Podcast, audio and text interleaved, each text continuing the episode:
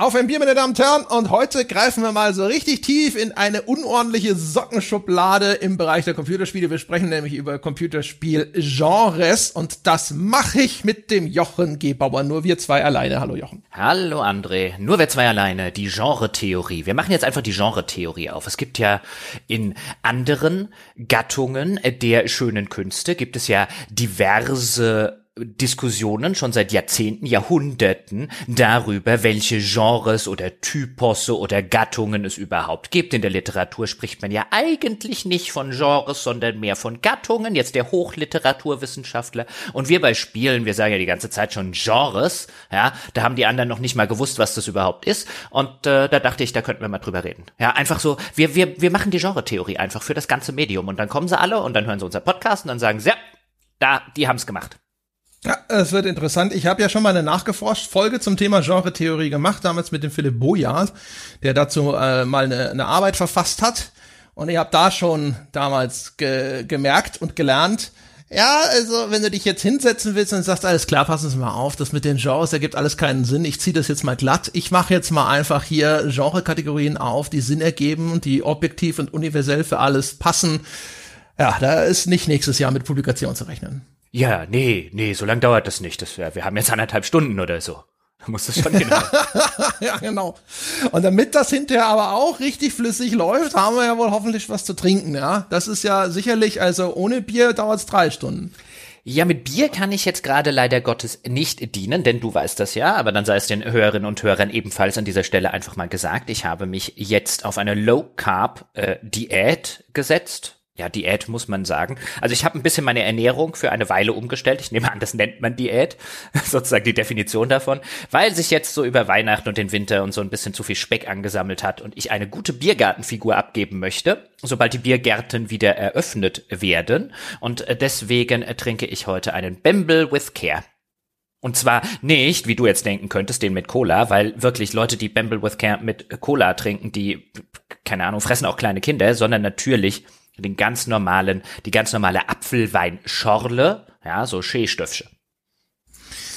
Schöne Ach, der Bamble with Care mit Cola ist wirklich, also ein absolut äh, perfektes Be Begleitgetränk zu kleinen Kindern. So, äh, weißt du, slow cooked mit so einem Apfel im Mund. Mm. Ah, also bei mir gibt's ja heute Abend noch Handkäse mit Musik. Und dann dachte ich mir, da ist ja hier der Bamble with Care, ist da ja, so schönes Bämbelge, ist da ja jetzt wirklich, äh, äh, passt ja wie die, wie die Faust aufs Auge, würde die Frau Rauscher sagen. Ich habe ja, ich habe ja erstmal lange Zeit in Hessen leben müssen, um zu verstehen, dass Handkäse kein Euphemismus für Sperma ist. Und äh, nach den Erstkontakten war man immer noch nicht ganz sicher. Ja? Das ist eine solche Verirrung der Kulinarik, die da betrieben wird. Wuff. Was ist denn daran jetzt? Also, das, das finde ich immer wieder interessant, dass Leute sich unter Handkäse mit Musik irgendwie das Widerlichste auf diesem Planeten, so Surströmming oder so vorstellen. Und ich wäre ja der allerletzte Mensch auf diesem Planeten, der so etwas auch nur essen würde. Ich esse ja nichts, was stinkt zum Beispiel. Ich bin ja nicht wahnwitzig, aber weder der Handkäse stinkt, noch schmeckt der sonderlich streng. Also du isst garantiert in vielen irgendwie Restaurants oder so, wenn du gerne mal einmal oder zweimal im Jahr irgendwie so Sterneküchen essen gehst, hast du bestimmt schon wesentlich schärferen und härteren Käse gegessen als das da. Und dazu gibt's halt Essig, Öl und Zwiebeln. Wo ist, also was ist, soll ich, daran widerlich sein? Ich fand den immer abstoßend. Es geht schon ja beim Namen los. Handcase. Handcase mit Musik. Ich habe jetzt schön. Ja, ich wollte eigentlich zur, zu einer Käserei in Groß-Gerau äh, fahren. Da gibt's nämlich noch eine schöne altmodische Käserei. Da kann man einfach vorbeifahren und die machen selber Handkäse. Und der Handkäse von der Käserei Horst heißen die. Der ist absolut fantastisch. Bin dann allerdings falsch abgebogen sozusagen und bin die andere Richtung gefahren, wollte, musste nämlich auch noch zum Rewe und hatte da keine Lust mehr und habe beim Rewe welchen mitgebracht. Und da gibt es durchaus auch den ein oder anderen, den man ganz gut essen kann und den dann eingelegt in die Musik, also Essig, Öl, Salz, ein bisschen Pfeffer und äh, Zwiebeln und da einen Tag oder zwei Tage durchaus im Kühlen durchziehen lassen. Und jetzt freue ich mich heute Abend auf mindestens mal vier, wenn nicht sogar sechs Handkäse mit Musik. Vor allen Dingen, das Schöne ist, wenn man ein bisschen abnehmen will, da kannst du in dich reinstopfen, wie du willst. Die haben ja quasi null Kalorien. Mhm. Ganz bestimmt. So ein, so ein Käse, da ist sicher nicht ein Gramm Fett drin, oder? Nee, der, also die haben wirklich so gut wie nichts, der Handkäse. Also was wird denn der gemacht? Ähm, aus? Ich habe keine Ahnung. Also, ich habe das bestimmt mal gelesen, aber ich habe schon wieder vergessen. Aber das ist, glaube ich, so ein Rohmilch. Ich weiß es nicht. Wenn du jetzt gerade was sagst, dann kann ich im Hintergrund gucken, ohne dass die Leute merken. Erzähl mal was. Erzähl mal, was du trinkst. Ich trinke ein Dolden Hell. Der gute Yogi hat mir Bier geschickt. Und zwar aus dem Riedenburger Brauhaus. Das sind so Bio-Biere. Die gibt's auch in dem grünen Laden bei mir um die Ecke. Da hatte ich auch schon eins von denen, das er mir geschickt hat, das IPA. Das habe ich mir da selber schon mal gekauft. Und jetzt sitze ich aber hier mit dem Dolden Hell. Handwerklich gebraut und da steht drauf, für den leichten Suri. Ich habe keine Ahnung, was ein Suri sein soll. Das steht direkt neben der Auszeichnung von 4,8% Alkohol. Ist Suri der leichte Suff? Ich habe keine Ahnung. Sollte man das auf sein Etikett schreiben, wenn es so gemeint ist? Ich weiß es nicht. Aber ich werde das jetzt mal aufmachen und in mich reinkippen. Steht natürlich hinten auf dem Etikett auch drauf, dass das äh, irgendwie seit 27 Jahren ne, hat der Vater nach seinem Rezept und dann haben sie aber mal den Kalisterhopfen reingebaut und ach, jetzt waren auf einmal alle zufrieden und ja, das passt schon so und eine Güte. Das heutzutage alles, äh, gerade die Bio-Sachen, ne, die versuchen Sachen immer so emotional zu erden. Da kommt immer so ein Geschwafel von wegen, wie lange das schon jetzt von Generation zu Generation weitergereicht wird, ja, und äh, die persönliche Beziehung vom Brauer zum Bier. Und das hat er jetzt aber auch nach seinem jüngst verstorbenen Hund benannt und gebraut, weil sein Fell immer so gerochen hat, wie es schmeckt. Und ah. aber ich, äh, wie gesagt, ich äh, an, an sich Wiedenburger Brauhaus hatte ich schon mal, das war alles sehr gut. Und ich gehe davon aus, dass das jetzt auch runtergeht wie helle Dolden. Oh. Oho, ich bin gespannt. Ähm, an der Stelle ganz kurzes Infohäppchen. Der Handkäse ist, wie jeder natürlich weiß, ich auch, ohne das je hätte nachschlagen zu müssen, eine Standardsorte aus der Gruppe der Sauermilchkäse. Aha. Mhm. So, jetzt weißt es. Und er wird nämlich so genannt, das wusste ich tatsächlich vorher, weil er ursprünglich von Hand geformt wurde. Mhm. Ich finde immer noch Handcase und Fußpilz, das wohnt im gleichen Haus. Und äh, übrigens an der Stelle, äh, jetzt habe ich auch nochmal nachgeschlagen, um ganz sicher zu gehen, dass ich keinen Mist erzähle, aber ich erzähle natürlich keinen Mist. Ähm, Handkäse hat pro 100 Gramm etwa zwischen 100 und 120 Kalorien. Also Kilokalorien. Das ist wirklich sehr, sehr wenig, insbesondere für Käse. Aber wenn ich mir da heute Abend sechs davon reinpfeife oder so, dann bin ich ungefähr bei der Hälfte von der Pizza. Und echt babsatt. Isst du die dann pur oder nee, isst du mit die mit Musik. Brot? Nee, Also nur mit Musik. Ich ja, aber aber, Musik ist ja nur so, so Essig-Zwiebelzeug. ja, genau. Aber so esse ich die auch, wenn ich die jetzt in, in Sachsenhausen zum Beispiel, ähm, also in der Frankfurter Apfelweinwirtschaft bestellen würde. Da gibt es dann zwar das Brot dazu mit Butter, das äh, wird traditionell gereicht und das esse ich dann natürlich auch, weil ich hab's ja schon bezahlt, aber äh, das bräuchte ich auch da nicht. Ich esse die tatsächlich am liebsten so. Ja, ja. Ich werde mir einen ja. grünen Salat dazu machen. Jedem, wie es ihm gefällt. Handkäse mit Musik ist so gut. Bisschen Paprika noch oben drauf. Das ist das, das ist das Geheimnis. Noch bisschen, bisschen edelsüßen Paprika oben drauf.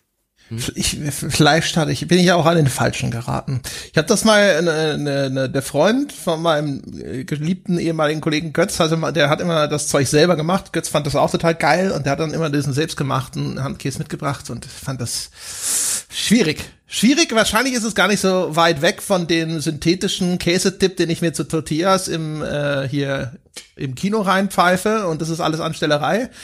Aber wie gesagt, ich finde allein den Namen so unangenehm. Handkäse mit Musik. Ich find's großartig. Ja. So. Alles, jetzt- was volkstümlich ist, stößt mich sowieso ab. Aber sorry, bitte. Äh, ja, galoppieren Sie los. Also was weiß ich, eine Roulade ist doch auch volkstümlich. Nee, das ist nicht. Das ist nicht die Handkäsemusik, das ist irgendwo, das ist halt so Zeug, das wird nur in diesem Landstrich so gebabbelt. Da sitzen auch alle da und fassen sich sofort an den Kopf, wie man ein Gericht so nennen kann. Das ist so wie Würstchen im Schlafrock oder sowas. Alles, wo du so denkst, so, ah, ist das nicht peinlich beim Aussprechen? Kleine Ritter in Vanillesoße. Ja, so, sind es nicht arme Ritter? Ah, richtig, arme Ritter. Ja, Siehst du, kennst du dich ja noch besser aus als ich. Reden wir über Genres, reden wir über die Genre-Theorie. Bitte, bitte. Achso, ich? Ja, Achso, ja, du hast ja vorgeschlagen, du musst anfangen. Du musst den Stein ins Rollen bringen. Ja, dann, dann mache ich das mal. Ich kam ja so auf diese Idee, da war ich neulich mit dem Hund weg und dann sind wir so ein bisschen oder ein Stündchen oder vielleicht auch zwei Stündchen durch die Felder und Wälder des schönen Hessens gelaufen. Und dabei denke ich gelegentlich mal, soll vorkommen, über Dinge nach und dann fiel mir so ein bisschen ein. Ich weiß gar nicht, wie ich, wie, wie ich gedanklich hingekommen bin. Wahrscheinlich habe ich halt so über die Red Dead Redemptions und GTAs und so weiter und die Tomb Raiders nachgedacht. Und dann kam mir dieser Gedanke, Pass mal auf, hätte man mir Anfang der 2000, so um die Jahrtausendwende rum, als ich auch angefangen habe, ähm, in der Branche zu arbeiten, hätte mir da jemand gesagt, dass mal die Third-Person-Shooter die Welt erobern, hätte man mir genauso gut sagen können, dass Angela Merkel mal Bundeskanzlerin wird. Und so kam ich dann, also beides hätte mein jugendliches Ich nie geglaubt zum damaligen Zeitpunkt und hätte gesagt, yeah, right. Ähm, Und ich hätte, glaube ich, damals einen Haufen Geld drauf gewettet, so ein, wo sind Spiele so in 20 Jahren, was ist das vorherrschende Genre oder so, da hätte ich sofort wahrscheinlich sowas gesagt wie Ego-Shooter. Vielleicht hätte ich sogar sowas gesagt wie Echtzeitstrategie, angesichts der Tatsache, dass sie zumindest Ende der 90er halt riesen, riesengroß war, so Warcraft 3 und Co. Und zwar auf einem solchen Level groß war, dass man den Niedergang, der relativ schnell kam, kaum hätte voraussagen können. Aber dass es ausgerechnet diese Third-Person-Shooter gewesen sind, also ich subsumiere jetzt einfach erstmal Third-Person, auch so einen Tomb Raider, da kann man ja durchaus auch shootern mit dem Bogen, teilweise mit Schusswaffen. Also diese Perspektivenspiele, auch so ein Last of Us, alle mal in dieses Genre rein, dass ausgerechnet das sich durchgesetzt hat und jetzt sozusagen das AAA-Genre der Wahl ist, würde ich jetzt einfach mal thesenhaft behaupten. Das hätte ich damals nicht vermutet. Und dann kam ich halt so in weitere Überlegungen, hey, was gab's denn damals eigentlich noch für Genres, die es heute gar nicht mehr gibt? Und dann kam ich auch schnell so zu dem Punkt, dass im Laufe der Zeit, wo ich Spiele verfolgt habe, wurden es irgendwie immer weniger Genres, zumindest in der öffentlichen, großen öffentlichen Wahrnehmung. In der Nische gab's schon immer viele, aber in der großen öffentlichen Wahrnehmung gab's am Anfang, als ich angefangen habe, wenn ich so an alte ASM-Zeiten, Powerplay-Zeiten zurückdenke, gab's zig verschiedene Genres, die dort gleichberechtigt abgebildet worden sind. Und dann wurde es immer weniger und weniger und weniger. Manche fielen ganz raus, andere kamen in die Nische. Und jetzt sind wir ausgerechnet am Ende dieses Flaschenhalses bei den Third-Person-Shootern. Dann dachte ich, da steckt doch eine Folge drin. Bei den Third-Person-Shootern. Sind sie wirklich so vorherrschend? Ich meine, wir haben immer noch Call of Duty, wir haben Assassin's Creed, wir haben Elder Scrolls und so weiter und so fort. Ja, also, ein, ein, ein, ein äh, Assassin's Creed ist ja ein Third-Person. Also jetzt nicht ein Shooter, aber, aber Shooter. Nein, aber Third-Person-Spiel. Ich subsumiere da jetzt. Also deswegen sage ich Shooter, weil damals hätte ich Shooter gedacht. Weißt du, da, daraus käme, aus der, aus der Lage, weißt du, so die Spiele. Ja, ist nicht immer, aber Assassin's Creed hättest du auch damals schon nicht Shooter gedacht. Nee, aber Assassin's Creed hättest du halt damals gar nichts gedacht, weil das wäre so ein, was ist denn das mechanisch, so ein halbes Tomb Raider, ist ja ganz komisch. Ähm, äh, da hat sich natürlich quasi das Third-Person-Shooter-Genre seit damals ein bisschen weiterentwickelt und ein bisschen ausdifferenziert und ist auch ein bisschen, bisschen breiter geworden und ist jetzt nicht mehr nur dieses klassische äh, Shooter von damals, genauso wie sie Ego-Shooter auch ein bisschen breiter aufgestellt haben. Aber ich habe schon den Eindruck, dass gerade im AAA-Markt, wenn wir jetzt einfach mal Third Person die Perspektive nehmen würden, alleine die hätte ich damals schon gesagt, nee, das wird später noch alles Ego-Shooter wegen der Immersion und Grafik und so weiter und so fort. Und das ist doch auch viel naheliegender. Und jetzt von Red Dead Redemption, Tomb Raider, The Last of Us 2, ähm, Horizon Zero Dawn und ich könnte noch weitermachen. Jetzt das Sekiro und so. Das habe ich schon den Eindruck, dass diese Perspektive in allen Spielen, die sowas mit Actionspielen zu tun haben, ob man jetzt tatsächlich schießt oder nur in Anführungszeichen das Schwert kämpft, absolut gewonnen hat gegen den Ego-Shooter. Warum auch immer. Ich meine, klar, es gibt noch die Call of Duties, es gibt noch die Wolfensteins, aber gibt es denn überhaupt neue Franchises, die einen Ego-Shooter machen. Also Call of Duty gibt's halt schon ewig als Ego-Shooter. Doom gibt's halt schon ewig als Ego-Shooter. Was sind denn sonst noch die ganzen anderen großen neuen Ego-Shooter, die in den letzten Jahren rauskamen? Naja, Destiny zumindest. Äh, ansonsten, weiß ich nicht, müsste man jetzt erstmal wieder gucken. Ja, aber im Vergleich zu allem, was ich gerade genannt habe, weißt du, fallen dir vielleicht zwei oder drei ein, aber garantiert nicht 20. Ja, also ich meine, wenn müssen wir natürlich eigentlich dann erweitern und sagen Ego-Perspektive insgesamt, ne? Weil das machst du ja bei Third Person auch. Und ich denke dann, da ist noch ein Prey oder sowas mit dabei, Dishonored mit dabei bei äh, Cyber, Cyberpunk, so? wenn du es nicht als Rollenspiel Cyberpunk? definieren willst. Aber wenn wir jetzt naja, aber wenn wir jetzt wirklich nur über die Perspektive arbeiten, ja, weil ansonsten, ne, aber da wird's ja sofort. Aber das ist ja schon das Erste. Ich meine, wir müssen jetzt nicht drüber streiten, wer eventuell tatsächlich am Ende gewonnen hat und irgendwie äh, einen, einen Fußball-Scoreboard machen. Aber jetzt sind wir schon an dem Punkt. Wir haben ja, das hast du, glaube ich, auch rausgearbeitet, damals in deiner Nachgeforscht-Folge, dass eben, oder als, äh, beziehungsweise erstmal diese Grundlagenmechanik, dass wir bei Spielen im Gegensatz zu anderen Literatur oder Filmgattungen zum Beispiel, da würde man von Thriller reden oder von Fantasy oder von Horror oder vom Bildungsroman und vom Kriminalroman. Da reden wir also vom Sujet in der Regel und das tun wir ja bei Spielen nicht. Wir reden ja nicht darüber, dass Last of Us ein Zombie-Spiel ist, zum Beispiel ein Horrorspiel, sondern wir sagen oder würden sagen Third-Person-Spiel ähm, Third-Person-Action-Spiel. Vielleicht würden wir Action-Adventure sagen, weil ein Third-Person-Action-Spiel auch ein bisschen zu komisch vorkommt, aber wir reden über Mechaniken, also Spielegattungen nach Mechaniken. Jetzt stellen wir aber gerade schon in dieser Diskussion fest, äh, über die Mechaniken funktioniert es auch nicht mehr. Und das fand ich dann den nächsten interessanten Gedankengang, ähm, wie lange uns dieses Mechanische begleitet hat und wie lange es gut funktioniert hat. Weißt du, Jump'n'Run hat sich jeder was drunter vorstellen können. Rollenspiel konnte sich jeder was drunter vorstellen. Point-and-Click-Adventure konnte sich jeder was drunter vorstellen. Aber was mache ich denn jetzt mit einem Last of Us, damit sich jeder was drunter vorstellen kann?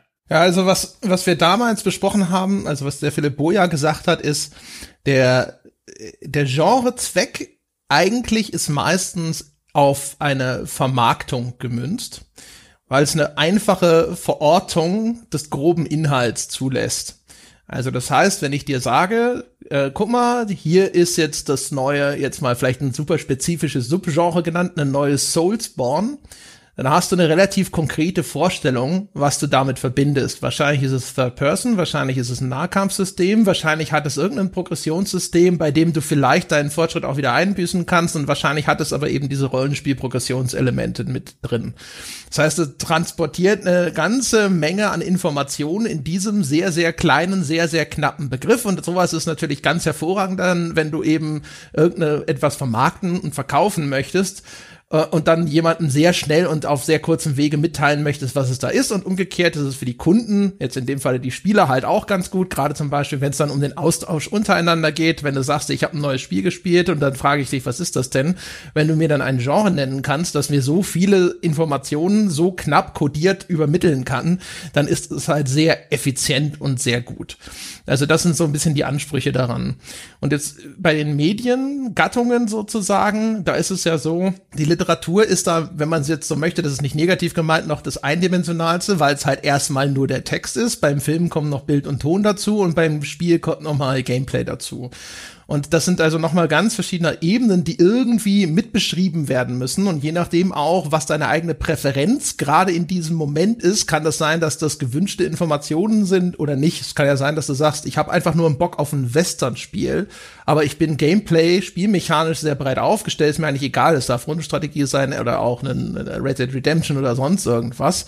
Dann wirst du mit den Genres nicht glücklich. Und die Forschung, das fand ich interessant, was hat der Philipp Boyer damals gesagt, die ist nicht so irre daran interessiert, dort jetzt ähm, die ideale Kategorisierung zu entwickeln. Daran wird eigentlich im Bereich der Game Studies, oder es war zum damaligen Zeitpunkt so, nicht geforscht, sondern die Forschung schaut sich an, was hat sich denn rausgebildet an Genres und welche Rückschlüsse sind dadurch möglich. Und ein Teil davon ist eben das, was du schon gesagt hast, dass zum Beispiel vielleicht ein Schwerpunkt existiert in der Beschreibung des Gameplays und eben nicht in der Beschreibung von Inszenierung Schrägstrich Ästhetik, ne? so wie zum Beispiel bei der reinen, äh, beim reinen Runterbrechen auf die, die Inszenierungsperspektive oder sowas. Ähm, oder, oder Vergleichbares, was man ja auch machen kann. Also keine Ahnung, es gibt ja zum Beispiel jetzt auch bei der Literatur dann Sachen, da ist es dann vielleicht eher stilistisch, ne? wenn du so, so eine äh, so eine Noir-Krimi zum Beispiel. Da sind ja auch gewisse stilistische Vorstellungen, die damit übermittelt werden oder so diese Schweden-Krimis, die da mal innen waren und so ähnlich. Waren, ähm, waren, sagt sind er sie immer noch? Oh ja. Oh ja. Ich habe hab damals den Wallander, habe ich ein paar gelesen, dann war das für mich oh ja. Also, also es hat sich, es hat sich erweitert auf ähm, Skandinavien-Krimis. Ähm, also quasi das, das ist so das Ikea der Buchhandlung. Also und ja, da ist die die Hölle los. Immer noch. Genau, da gibt's ja auch inzwischen das Nordic Noir, ne? Ist ja auch noch mal, dann vielleicht sogar noch mal eine Ver Ver Verfeinerung innerhalb von noch, denen. Ist noch länger dunkel? Oder? ja, also. Gef gefühlt ist es in diesen Krimis immer dunkel. Aber ähm, ja, ja, ich also weiß, klar. Ne? Aber du, du, du weißt, worauf ich hm? hinaus will. Ne? Also auch schon dort gibt's ja äh, schon in der Literatur, wo es noch am einfachsten ist, gibt's schon Genrebezeichnungen, die in unterschiedliche Richtungen zielen. Ja, also so ein Nordic Noir ist schon konkreter als Historienroman, hätte ich jetzt mal gesagt. Logisch. Und es gibt natürlich dann auch wieder ähm, äh, Genres oder Sujets, also Genres ist ja allein schon in der Literatur, also in der eigentlichen Literaturwissenschaft, so in der großen oberen Literaturwissenschaft gibt's keine Genres, da gibt's Gattungen.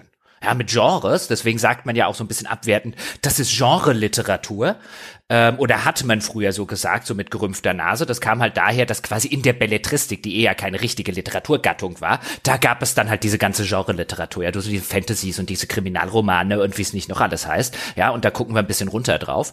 Ähm, aber auch in innerhalb dieser Genres ähm, äh, die sich da mittlerweile rausgebildet haben und so diese ganz grobe Trennung existiert außerhalb von Universitäten da sowieso nicht mehr und selbst da drin glaube ich nicht mehr so extrem wie früher.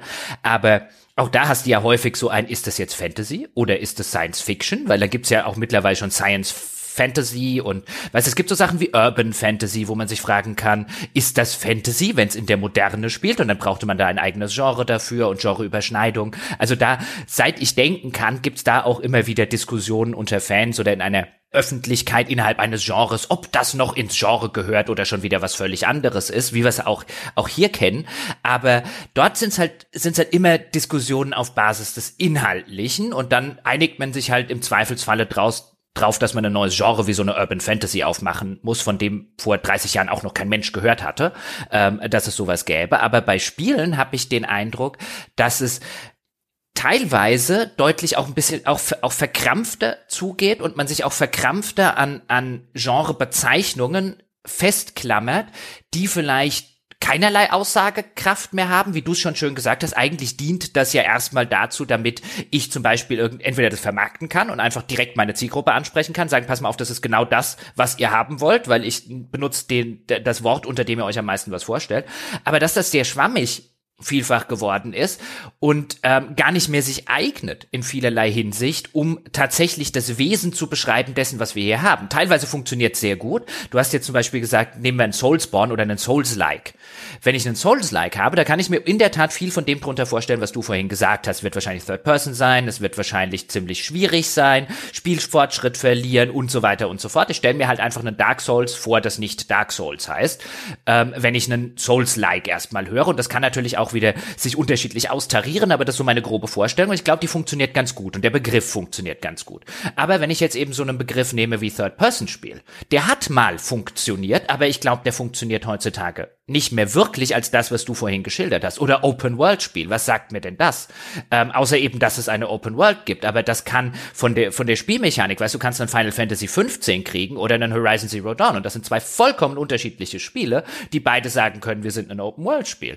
Und ausgehend von dem, dass das, glaube ich, mal wirklich gut funktioniert hat. Ich kann mich erinnern, Anfang der 2000er, als ich in der Branche angefangen habe und so in den Spielemagazinen, das wird wahrscheinlich bis heute nicht anders sein, in den Printspielemagazinen, da gab es ja die Genre-Hitlisten und so weiter. Und da saß ich eigentlich selten davor und habe gedacht, boah, wo passt denn das rein und wo packt man jetzt rein? Damals kam ein GTA 3 raus. Das war so eins der ersten Spiele, an die ich mich erinnern kann, wo die Leute wirklich überlegt haben, was ist denn das? Worunter packen wir denn das? Ähm, wo plötzlich die alten Bezeichnungen nicht mehr so richtig funktioniert haben. Und heute habe ich den Eindruck, man, man hält sich immer noch an diese, an diese Bezeichnungen, die allerdings nichts mehr sagen.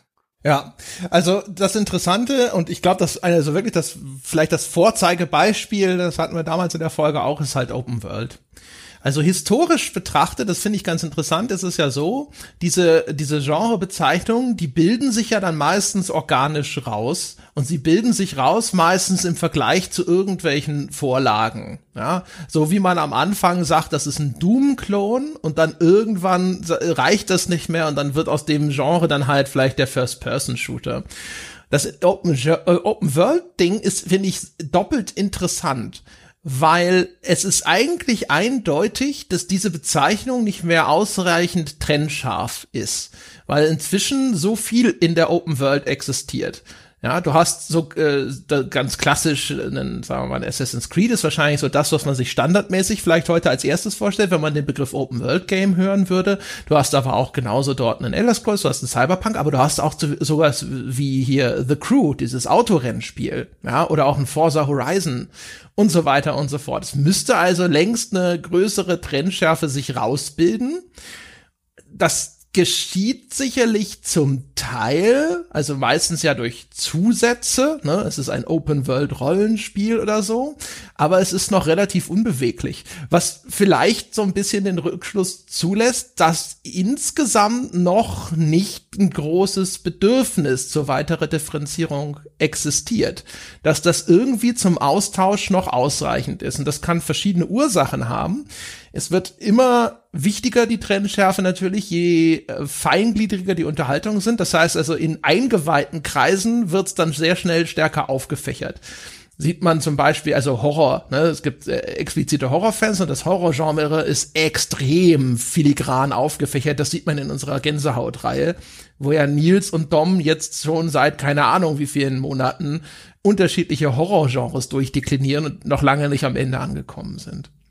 Siehst es auch zum Beispiel jetzt, wenn du mal auf Literatur schaust, bei sowas wie Science Fiction, wo es ja dann Unterscheidungen gibt ja, ja. wie Hard Sci-Fi. Ne? Ist das eins, das den, den wissenschaftlichen Hintergrund ernst nimmt oder nicht? Und das ist interessengetrieben, weil Leute dann, die vielleicht generell eine Affinität zu dem Genre haben, aber bestimmte Präferenzen innerhalb des Genres ausbilden. Und es ist ein Bedürfnis da zu fragen, ist das genau diese Sorte von Spiel? die ich oder Buch oder Film, die ich suche und die ich besonders liebe in das, dem Zusammenhang. Das, das stimmt schon, wobei ich da jetzt sagen würde, das ist jetzt ein schönes Beispiel. Science Fiction ist ein Genre in der Literatur, auch zum Teil im Film, das ein sehr, sehr breites Feld ist, um jetzt wieder literarisch mit Effi Bries zu sprechen, ähm, aber bei dem ich viel mehr weiß als potenzieller Leser wenn Science Fiction dran steht, was mich erwartet, als mich als potenzieller Spieler weiß, wenn ich äh, Open World lese. Würde ich behaupten. Also ich sag mal, wenn ich sage, ich habe Lust auf Science Fiction, dann ähm, oder ich habe Lust auf einen Roman, der in der Zukunft spielt, letztlich. Ähm, wird jetzt nicht auf 1000 Prozent der Science-Fiction-Romane zu äh, äh, treffen, da wird es auch welche geben, die in der Gegenwart oder gar in der Vergangenheit spielen und trotzdem Science-Fiction-Romane sind, aber damit zumindest sehr erheblich etwas zu tun haben. Und das werde ich dort finden. Bei einem Open-World-Spiel müsste ich, wie du es schon gesagt hast, wenn ich diese Sache angehe, da sage ich letztlich nicht ein, was, was, was interessiert mich an dem Spiel. Dort sage ich eigentlich erstmal, ich möchte ein sehr dickes Buch. Oder?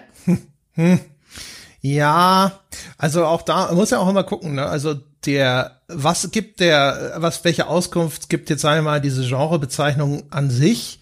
Ja, aber, ja, die, also was, aber die, das Open-World-Spiel kann ja, kann ja Horror, Fantasy, also vom Sujet her alleine, weißt du, wenn wir jetzt, wenn wir das, das beide vergleichen. Das für alle Spielegenres, ne? Weil sie halt sehr häufig eher auf Gameplay fokussiert sind. Ja. Also auch jetzt ein Shooter kann ja alles sein. Äh, das ist ja ein sehr, sehr guter Punkt, den, den man an der, der Hinsicht erwähnen müsste. Weißt du, Literatur trennt und Film trennt nach alledem, wo wir bei Spielen überhaupt nicht trennen. Ich meine, das ist ja auch erstmal eine Aussage. Ja, das, genau. das Spielegenre kann ja erstmal alles sein. Das kann ein Thriller sein, das kann ein Krimi sein, das kann Fantasy sein, das kann Science Fiction sein. Das wissen wir nicht anhand der, der Genrebezeichnung. Aber jetzt habe ich so eine Genrebezeichnung wie Open World und da habe ich ja noch nicht mal das Gameplay mit dabei. Was habe ich denn da? Also ich, ich versuche das gerade zu abstrahieren auf äh, auf, auf äh, Literaturtermini, habe ich da nicht am Ende die Länge des Buches? Nee, darauf wollte ich ja gerade hinaus. Also der, der Begriff selber sagt jetzt vielleicht einfach erstmal nur große Spielwelt, aber ich glaube, dass die Leute, wenn sie Open World hören, damit immer noch ne, verbinden sowas wie ein Assassin's Creed im Kern. Und dass dann, wenn du damit jetzt kein Assassin's Creed oder auch vielleicht auch ein GTA meinst, ja, wenn es irgendwie ein bisschen weiter außerhalb ist, dann wirst du es zusätzlich qualifizieren müssen glaube, dass du bei sowas wie einem Cyberpunk oder sowas dann halt vielleicht Open World Rollenspiel dazu sagen musst. Das kann sein. Und du meinst, also ich, ich stimme dir definitiv zu, dass du wahrscheinlich bei The Crew zum Beispiel, ähm, äh, ich wäre mir sicher, dass sie überall oder dass ich in den aller, allermeisten Artikeln und so weiter Open World Rennspiel lesen würde und nicht nur Open World Spiel, damit eben diese Verwechslungsgefahr nicht aufkommt. Wobei das jetzt natürlich die Frage ist, äh, weißt du, denken wir Spielejournalisten so, dass die Leute diesen Qualifier benötigen oder äh, und benutzen ihn deshalb oder benutzen wir ihn, weil die Leute ihn tatsächlich benötigen? Also ich würde glaube, was wir machen, ist auf jeden Fall aus einer eher aus einer Intuition heraus zu entscheiden, als anhand von irgendwelchen sag ich mal, halbwegs objektivierbaren äh, Kriterien oder sowas.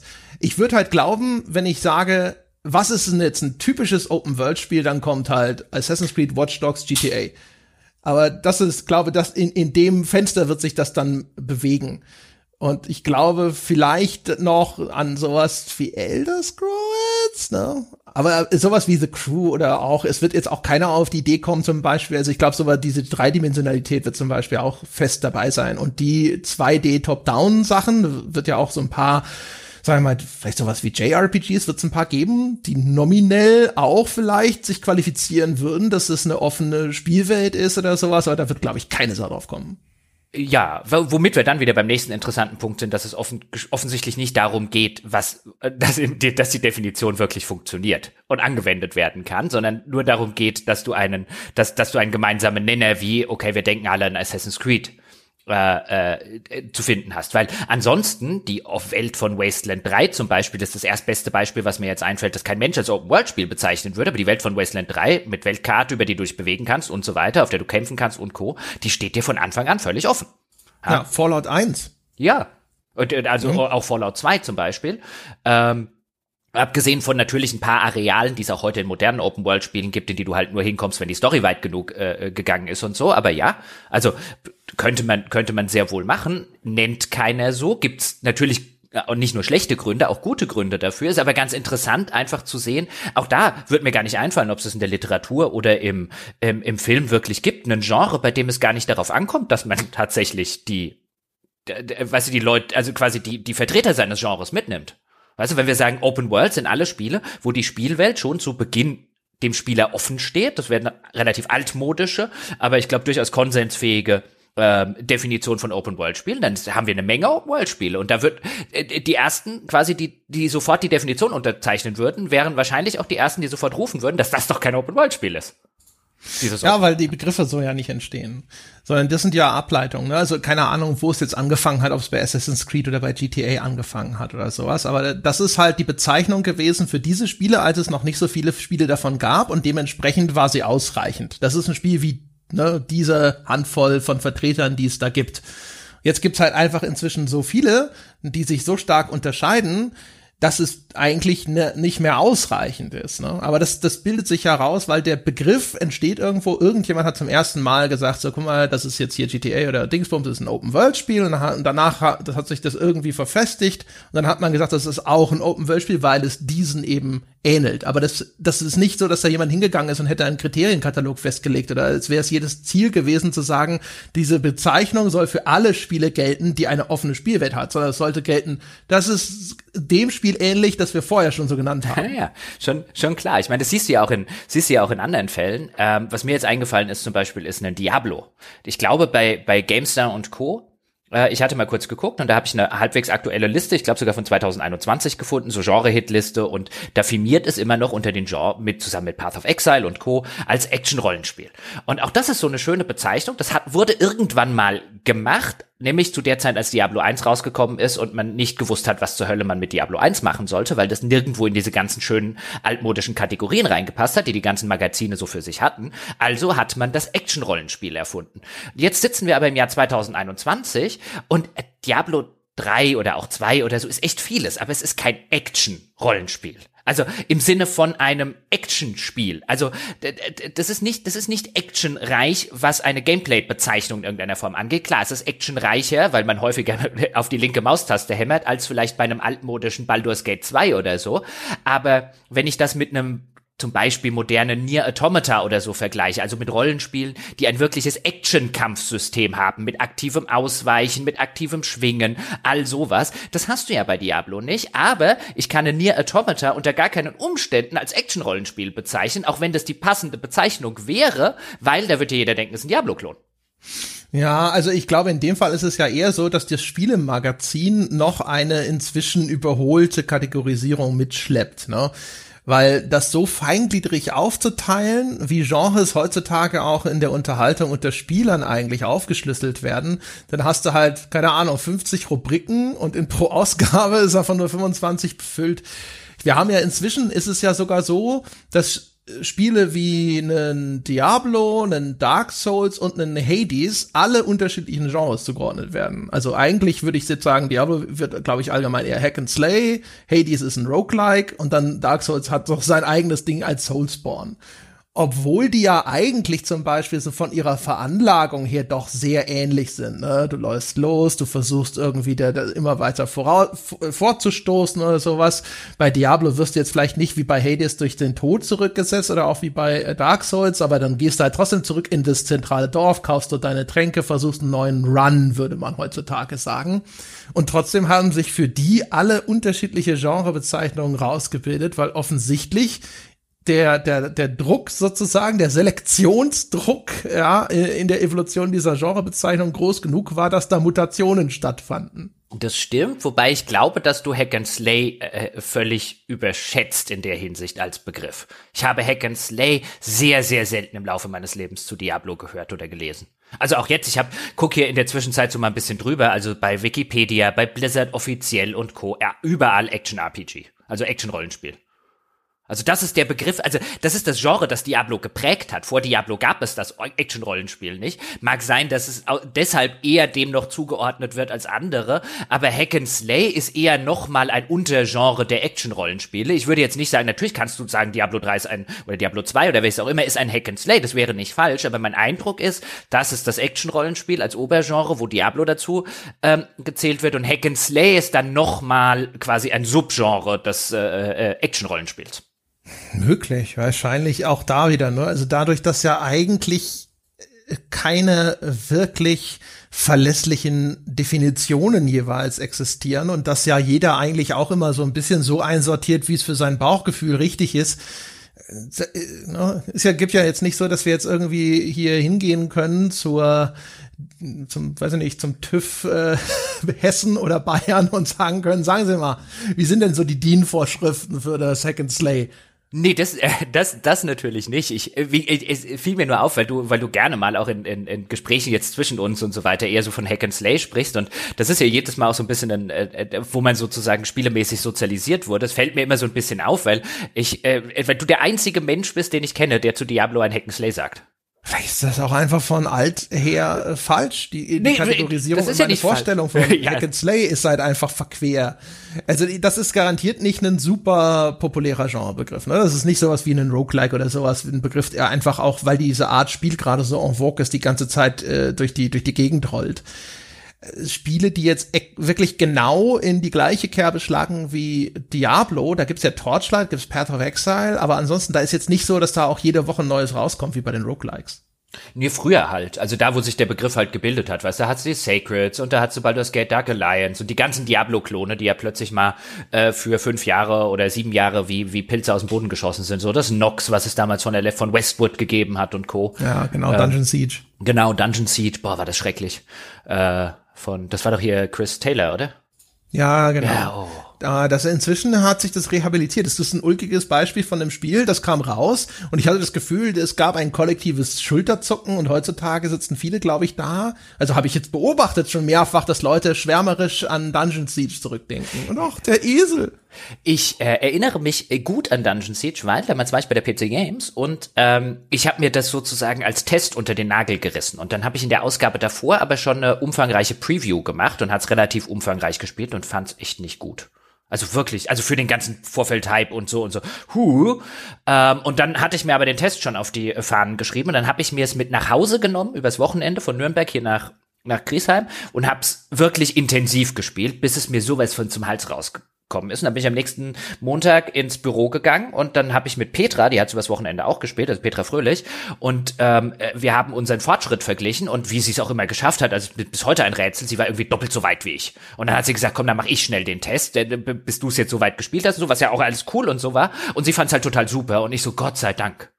Gott sei Dank muss ich das nicht weiterspielen und dem am Ende, ich habe keine Ahnung, das ist, das ist, also ich fand das, fand das entsetzlich schlecht für die ganzen Vorschusslorbeeren. Da ist so viel Anekdote am Rande. Ich habe das halt auch, ich habe das halt so, ja, nicht, also nicht mal als schlecht, sondern als so, hm, in Erinnerung. Ich glaube, ich habe das auch nicht weit gespielt. Vielleicht so erster Abschnitt und sonst was. Und dann habe ich gesagt, alles klar, schön mit Ö. Das ist es nicht. Nee. Aber ähm, ich meine, was ich, was ich zum Beispiel halt auch noch interessant finde in der Hinsicht, ich meine, wenn ihr jetzt sozusagen nach früher guckst, und da hast du noch die Action-Rollenspiele und du hast die Point-and-Click-Adventures. Und du hast die Wirtschaftssimulation, du hast die Rundenstrategie und du hast die Echtzeitstrategie. Und ich habe mir jetzt mal im Vorfeld ähm, zu dieser Aufnahme habe ich mir einfach mal die Wikipedia-Seite von Computerspielgenre aufgemacht. Einfach mal geguckt. Wie viele Listen? Auch. Ah, das ist eine lange Seite. Ja, ja, genau. So eine lange Seite. Steht wenig drin, aber die Liste ist lang. Ähm, und dann sind dort über 100 äh, Einträge von Genres. Da sind natürlich jetzt auch ein paar äh, dabei, wo ich jetzt sagen würde, weiß ja ich, ich nicht mal, was das für ein Genre ist. Also was sind denn Ren-Ai-Adventures? Also irgendwas Japanisches offen, offensichtlich. Aber da haben wir über 100 Genres und Subgenres, von denen ich jetzt sagen würde, die allermeisten sind mir zumindest ein Begriff. Und von den allermeisten habe ich sogar in, in, in dem Laufe meiner Spielekarriere mal eins gespielt. Aber wie viele davon sind in einer größeren öffentlichen Wahrnehmung des Mediums heute von Relevanz? Und dann würde ich sagen, was eine Handvoll? Na, ah, schon mehr. mehr. Schon deutlich mehr. Ja, deutlich ich weiß ich nicht. Also ist halt immer die Frage, was so größere öffentliche Wahrnehmung ist, aber ein, ähm, also ein Jump and Run ist Nische mittlerweile. Völlige. Ja gut, wenn du das aussortieren willst, ich hätte jetzt relevant daran gemessen, wie viele Leute hören es und verstehen, was gemeint ist. Ja, aber dann müsstest du ja auch wieder fragen, wo kommen die Leute her, die es hören und verstehen, was gemeint ist. Ja gut, das ist sicher richtig. Also natürlich denke ich da immer nur jetzt an unsere kuschelige kleine Genau. Enthusiasten. Also ich weiß nicht, ob meine 19-jährige Nichte weiß, was ein Point-and-Click-Adventure ist. Ja, da hätte ich vielleicht sogar Zuversicht. Ich- Aber wenn ich der mit einem Run and Gun ankomme, dann wird sie wahrscheinlich Ja, aussteigen. also ich, ich sag jetzt mal, wir und äh, äh, unsere kuscheligen äh, äh, Mensch, äh, die, die Menschen in unserer kuscheligen Nische, die jetzt gerade zuhören, die werden wahrscheinlich sehr viel mehr kennen als der Otto Normalmensch dort draußen. Bei uns wäre das jetzt auch doof, wenn wir das nicht würden, äh, angesichts dessen, dass das unser Job ist.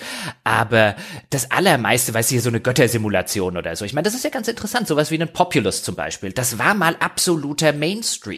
Und heute gibt's das, wenn überhaupt, noch irgendwo in der Nische bei Steam. Und davon kann ich dir hier zig oder könnte ich dir hier zig äh, Genres nennen, bis hin zum Echtzeitstrategiespiel, die, wenn Blizzard nicht gerade mal wieder eins macht, auch nur noch in der absoluten Nische stattfindet. Rundenbasierte Strategiespiele mit mit, mit Ausnahme von Civ und in neuerer Zeit tatsächlich einem XCOM, das da ein bisschen reingestoßen ist, komplette Nische und so weiter. Ähm, das finde ich schon halbwegs interessant, weil wenn ich auf die gleiche Liste, also der Genre, ist jetzt ja wurscht erstmal, ob wir nach Mechanik oder nach Topos oder sonst was trennen, bei Filmen oder bei Spielen, äh, bei, bei Literatur gucken würde, dann würde ich da erheblich, eine erheblich größere Bandbreite sehen.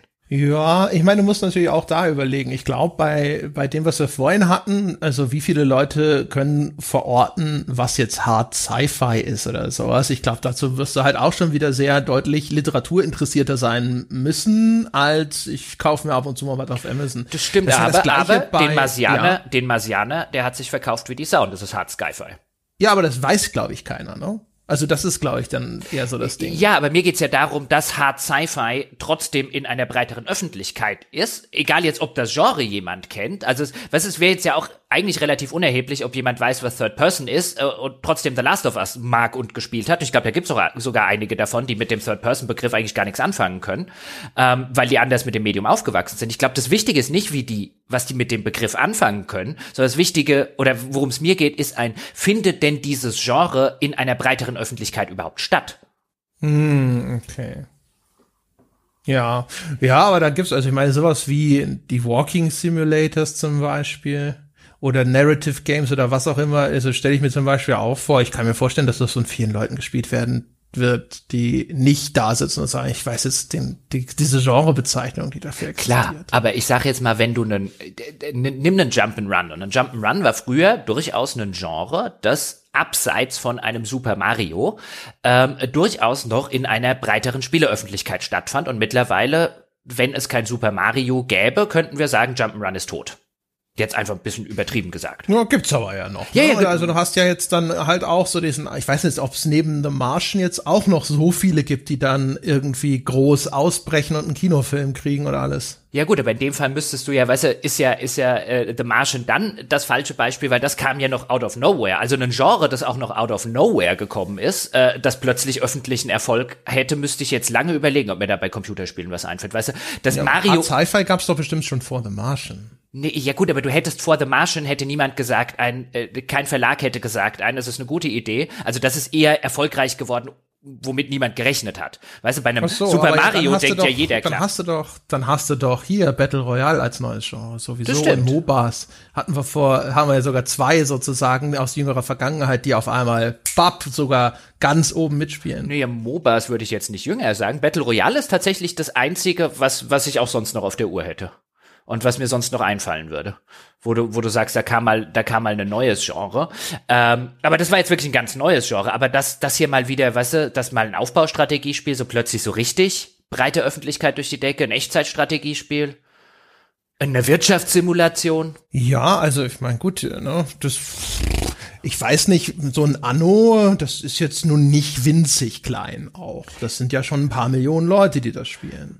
Ein paar, ja, also ich meine, zwei sind ein paar und sieben sind ein paar und wahrscheinlich wird es irgendwo dazwischen liegen. Und dann vergiss nicht Mobile, ne, wo die Leute irgendwelche hier Forge of Empires, Elvenar, bla bla bla und auch oder früher Farmville auf Facebook und sonst irgendwas. Je- Da gibt's wahrscheinlich auch Zeug, das wir einfach gar nicht auf der Uhr Natürlich, dass wir das, dass wir das alles, dass es dieses Zeug gibt und dass es da natürlich mehr gibt als irgendwie zwei Genres, ist klar. Aber ich glaube, wenn du heute auf eine GameStar gehst oder du gehst auf eine ähm, äh, PCGames.de oder du gehst auf IGN oder du gehst auf GameSpot, also ich will jetzt einfach sagen, auf irgendeine der großen Spiele-Webseiten, dann wirst du dort oder du kaufst irgendein Spielemagazin von irgendwo auf der Welt sozusagen, dann wirst du dort eine erheblich geringere Bandbreite von unterschiedlichen Genres haben, als wenn du de auf deinen Speicher gehst und dort irgendwie eine alte ASM rausziehst oder eine alte Powerplay oder selbst eine alte PC-Player. Ja, da haben sich halt Sachen rausgebildet, aber ich meine, die bilden halt einen Teil nicht ab. Ne? Also wenn es jetzt zum Beispiel darum geht, dieses Genre ist es heute noch erfolgreich. Wenn dieser Erfolg auf Mobile stattfindet, heißt es automatisch in der GameStar ist er trotzdem nicht abgebildet. Das muss man schon mit berücksichtigen. Es gibt ja schon Genres, die sehr stark in diese Richtung abgewandert sind. Turn-based Strategy zum Beispiel auf Mobile ist ja auch nicht klein äh, oder st und so Strategie, Aufbaustrategie, äh, da muss man überlegen, wo man sowas dann hinterher wie zum Beispiel in einem Clash of Clans verordnet oder sowas, ist auf Mobile ebenfalls riesengroß. Puzzle Games sind sehr stark Richtung Mobile abgewandert. Äh, all das, weiß nicht, wie, wie man überhaupt Tetris schematisieren möchte, ne, aber all diese Sachen, Candy Crush und so weiter, da ist schon echt immer noch sehr viel, wo man sagt, ja, dieses Genre, das ist nach wie vor extrem groß und auch extrem erfolgreich, nur nicht mehr in unseren Sphären. Ja, und nicht, und nicht mehr vor allen Dingen vielleicht auch im, im Hinblick darauf, nicht mehr in Sphären, wo jemand bereit ist oder ausreichend viele Leute bereit sind, so viel Geld auszugeben. Naja, doch, also offensichtlich, sonst wären diese Firmen nicht so steinreich. Ja, das ist ja was anderes. Also weißt du, wenn ich jetzt einfach sage, ein, ich spiele ja, ich mache ja gern mal so ein Aufbaustrategie-Ding, aber ich will mir jetzt echt nicht für 60 Euro irgendwie eine Nano kaufen, wenn ich das auch umsonst auf dem Handy spielen kann, weil das reicht mir. Mein ja, aber auf dem Handy ist das ja inzwischen echt schwierig, weil die, die, die ganze Ökonomie auf dem Handy ist halt einfach Free-to-Play. Das heißt nicht per se, dass die Leute dort nicht bereit wären, diesen Preis zu zahlen. Also, ne, aggregiert tun sie das ja hinterher häufig noch mehr, aber du kannst halt nicht dorthin gehen und sagen, kostet 40 Euro. Das findest du halt in diesen Charts nicht statt. Also da ist einfach das Ökosystem schon so, dass das gar nicht mehr ginge. Das könntest du nicht mal mehr ausprobieren eigentlich. Ja, ja, darum ging es mir ja auch gar nicht, sondern einfach ein, es kann ja auch einfach sein, dass ein Genre Genre, welcher Natur auch immer, und das äh, sieht man und sah man teils auch im, im Film und im, im Literaturbereich, halt einfach weniger wert ist als ein anderes Genre die Leute nicht bereit sind, dafür mehr so viel Geld auszugeben. Gab eine ganze Weile, da konnte man immer schön nachverfolgen, wie zum Beispiel Krimis und Thriller, insbesondere in Deutsch mit Buchpreisbindung und so immer deutlich höher gehandelt wurden als zum Beispiel andere Genre-Literatur. Man offensichtlich gesagt hat, da sind die Leute bereit, mehr Geld dafür auszugeben. Ähm, und sowas wirst du bis zu einem gewissen Grad auch im Spielebereich haben. Ich meine, das siehst du ja schon, dass zum Beispiel auch kein ähm, keine neue Wirtschaftssimulation in der Regel bei Steam hingeht und sagt, wir wollen 69 oder 79 Euro, wie teilweise die AAA-Spiele. Ja, das ist schon richtig. Umgekehrt hast du solche Nischen wie Flugsimulatoren, wo die Leute richtig zur Kasse gebeten werden. Ne? Ja, ja, da, es gibt natürlich gibt es das umgekehrte Extrem und da versuchen ja auch mittlerweile andere Spiele hinzukommen. Wenn ich mir angucke, was es zum Beispiel für das für das letzte Ease an äh, Download-Inhalten gibt, also was ich da noch für Geld ausgeben könnte, wenn ich wirklich alles, alles, alles haben wollen würde, also hässliche Kostüme und noch mehr hässliche Kostüme und hässliche Accessoires und noch irgendwelche komischen Boxen und was weiß ich nicht alles, aber ich könnte bestimmt 200 Euro oder so noch ausgeben. Ja, genau. Das ist halt auch so ein Unterschied. Ne? Diese nachträgliche Monetarisierung ist ja auch so ein Spezialfall der Computerspiele. Das heißt also, vielleicht machen sie das auch nur nicht, weil sie einfach eine elegantere Methode zur Verfügung haben. Und so ein Buch, das muss halt seinen Preis vorab, den Einstiegspreis erhöhen, weil es schlecht hingehen kann und sagen kann, so, hey, willst du noch mal hier ein Kapitel? wir haben noch ein Kapitel, willst du es kaufen? Und aber mal zurück zu zurück zu Genres. Ich finde, wenn ich hier so zum Beispiel drüber gucke, es gab so eine Sache, da hatten wir hatten wir neulich schon mal hinter den Kulissen äh, drüber geredet, ja, eine eine eine steile These, die ich an der Stelle loswerden möchte, selbst für meine Verhältnisse ziemlich steil, aber ich habe hab, hab ein bisschen weiter drüber nachgedacht und ich finde sie nach wie vor absolut zwingend, ja. Passen Sie auf, ähm, weil ich gucke ja so zum Beispiel über die Simulationen, die es auch noch gibt und die ja auch ziemlich ins äh, ins, in, in, in die Nische gewandert sind. Also wenn wir uns mal angucken, dass sowas wie U-Boot-Simulationen lese ich hier jetzt zum Beispiel, also sowas wie einen Silent Service und Co., die waren mal AAA-Spiele. Ähm, heute werden sie nicht mal mehr gemacht. Also in der Nische existiert das auch noch, aber wirklich in einer sehr kleinen Nische oder so Göttersimulationen hatten wir schon. Ähm, Wirtschaftssimulationen, die sind auch sehr in die Nische gewandert, gibt gefühlt zumindest deutlich weniger, als sie früher gegeben hat, was teilweise auch ganz gut ist. Und dann gibt es noch die Sportsimulationen und zum Beispiel die Fußballsimulation, wo man jetzt an FIFA natürlich im, im ersten Schritte denkt. Und da denke ich so ein bisschen drüber nach und finde auch diese Begrifflichkeit interessant, wenn ich sie zum Beispiel mit so einer Simulation wie äh, einer U-Boot-Simulation vergleiche. Eine U-Boot-Simulation oder eine Flugsimulation, immer eine Flugsimulation. Eine Flugsimulation bemüht sich, das Fliegen eines Flugzeuges zu simulieren und hat auch teilweise, würde ich sagen, greift auch auf verschiedene ähm, Aspekte zurück und erfordert verschiedene Fähigkeiten, die auch von einem Piloten in der Realwelt durchaus erfordert werden. Sei das ein gewisses räumliches Vorstellungsvermögen, sei das ähm, vielleicht ein Grundverständnis, je nachdem wie realistisch die Simulation ist, von sowas wie Thermik und Co. Während eine Fußballsimulation nichts, aber auch überhaupt nichts von dem simuliert, was ein Fußballspieler auf dem Platz tut. Aber es ist eine die Simulation. Frage, was wird simuliert? Und ich würde mal vermuten, es wird die Sportübertragung simuliert. Ist das so? Also ist das so? Also ja, also darüber können wir jetzt reden, aber ist würden das die meisten Leute, wenn ich jetzt sage, was was macht eine Fußballsimulation, würden glaube ich nicht die meisten Leute sagen, ein sie simuliert die Fußballübertragung. Ich glaube, die meisten Leute würden auch nicht FIFA die, äh, de, de, diesen Simulationstag äh, zugestehen. Es gab ja sogar früher häufig eher den Streit darüber, dass Pro Evo das Spiel sei, das den Simulations-Moniker, äh, fällt mir gerade nur das Englische ein, verdient hat und das war sehr stark abgestellt auf die physische Simulation vom Ball. Und ich glaube, die Assoziation, die reinkommt, sobald Simulation dran steht, sind sehr technische Gegebenheiten. Und deswegen war man eher bereit, das bei einem Pro Evo zu machen, weil das eine Zeit lang zumindest, weiß nicht, wie es heute ist, diese akkuratere Ballphysik hatte. Bei FIFA war der Ball noch an den Fuß des Spielers geklebt und kein eigenes, unabhängiges 3D-Objekt. Das hat sich ja dann inzwischen geändert. Und dann hat man immer gesagt, so hier, das ist eine Simulation, FIFA ist quasi Arcade. Ja, ja, das ist, ich weiß, ich war einer von denjenigen, die das gesagt haben. Es hatte übrigens weniger mit der Ballphysik zu tun, als genau mit dem, was du vorhin gesagt hast. Nämlich, wenn du ein Spiel Pro Evo gespielt hast mit jemand anderem, der auf deinem Level war, dann hat das, was auf dem Bildschirm passiert ist, ausgesehen wie Fußball. Bei FIFA hat das nicht ausgesehen wie Fußball. FIFA hatte keine Fußballangriffszüge. FIFA hatte keine Fußballergebnisse, weil ein Pro Evo Spiel konnte durchaus 0-0 ausgehen und ein spannendes Spiel gewesen sein. Bei FIFA FIFA zur damaligen Zeit eher einen 8 zu 7 und so, also Ergebnisse, die du realistischerweise nicht haben wolltest und so weiter und so fort. Die Ballphysik kam dann natürlich auch noch dazu. Und ich habe bestimmt auch in vielen oder in einigen Artikeln irgendwann und Videos und so weiter dieses äh, Ding ebenfalls gesagt, so Pro Evo ist ja eigentlich die Simulation, das andere ist ja eher Arcade. Aber auch Pro Evo war, wenn wir ehrlich sind, nie eine Simulation im Sinne, wie eine Flugsimulation eine Simulation ist. Hier wird kein Fußball simuliert, zu keiner Stelle. Was hier eigentlich stattfindet, wenn wir ehrlich sind, auf einer spielmechanischen Ebene, ist FIFA ein Jump'n'Run. Es erfordert sämtliche Fähigkeiten eines Jump'n'Runs und keins eines Fußballspiels. Ja, über diesen Jump'n'Run-Vergleich haben wir dich ja schon ausgiebig im Skype verspottet. Der ist nach wie vor schwachsinnig. Nein, aber er, er, ist er nicht. Warum? Er erfordert jeden. Deine Figur kann nicht mal springen. Es erfordert jeden. Natürlich kann die hoch, kann die springen. Wo hast du denn eine Sprungtaste in FIFA? Das ist der hohe Ball. Der hohe Ball ist ein Schuss und kein Sprung deiner der Figur. Eine hohe Flanke. Der kann doch kann einen hohen Pass spielen auf jeden anderen. Wie ich über hohe. Ja, aber ist doch deine Spielfigur ist der Spieler auf dem Feld. Der kann nicht springen. Also der springt automatisch über diese, diese, diese Blutgrätschen manchmal drüber an. Du hast nicht mal eine Sprungtaste. Ja, aber du kannst den Ball springen lassen für dich.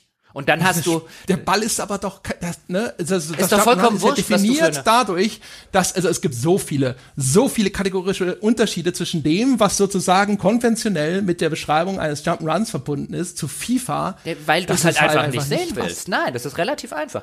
Ah, jede Fähigkeit, die ein Jump'n'Run von dir verlangt, mir ist doch die Ästhetik wurscht, ob deine Spielfigur am Ende springen, sprinten oder sonst irgendwas kann. Alle deine Fähigkeiten, die du machen musst, um ein Jump and Run für dich zu entscheiden sozusagen oder zu gewinnen oder eine Level zu absolvieren, nämlich gutes Timing, gute äh, äh Hand-Auge-Koordination, ähm, Antizipationsfähigkeit, egal, you name it. Und es ist spielrelevant und absolut spielrelevant in einem FIFA. Es ist eins zu eins das exakt selbe Anforderungsprofil wie bei jedem, äh, jedem Jump'n'Run.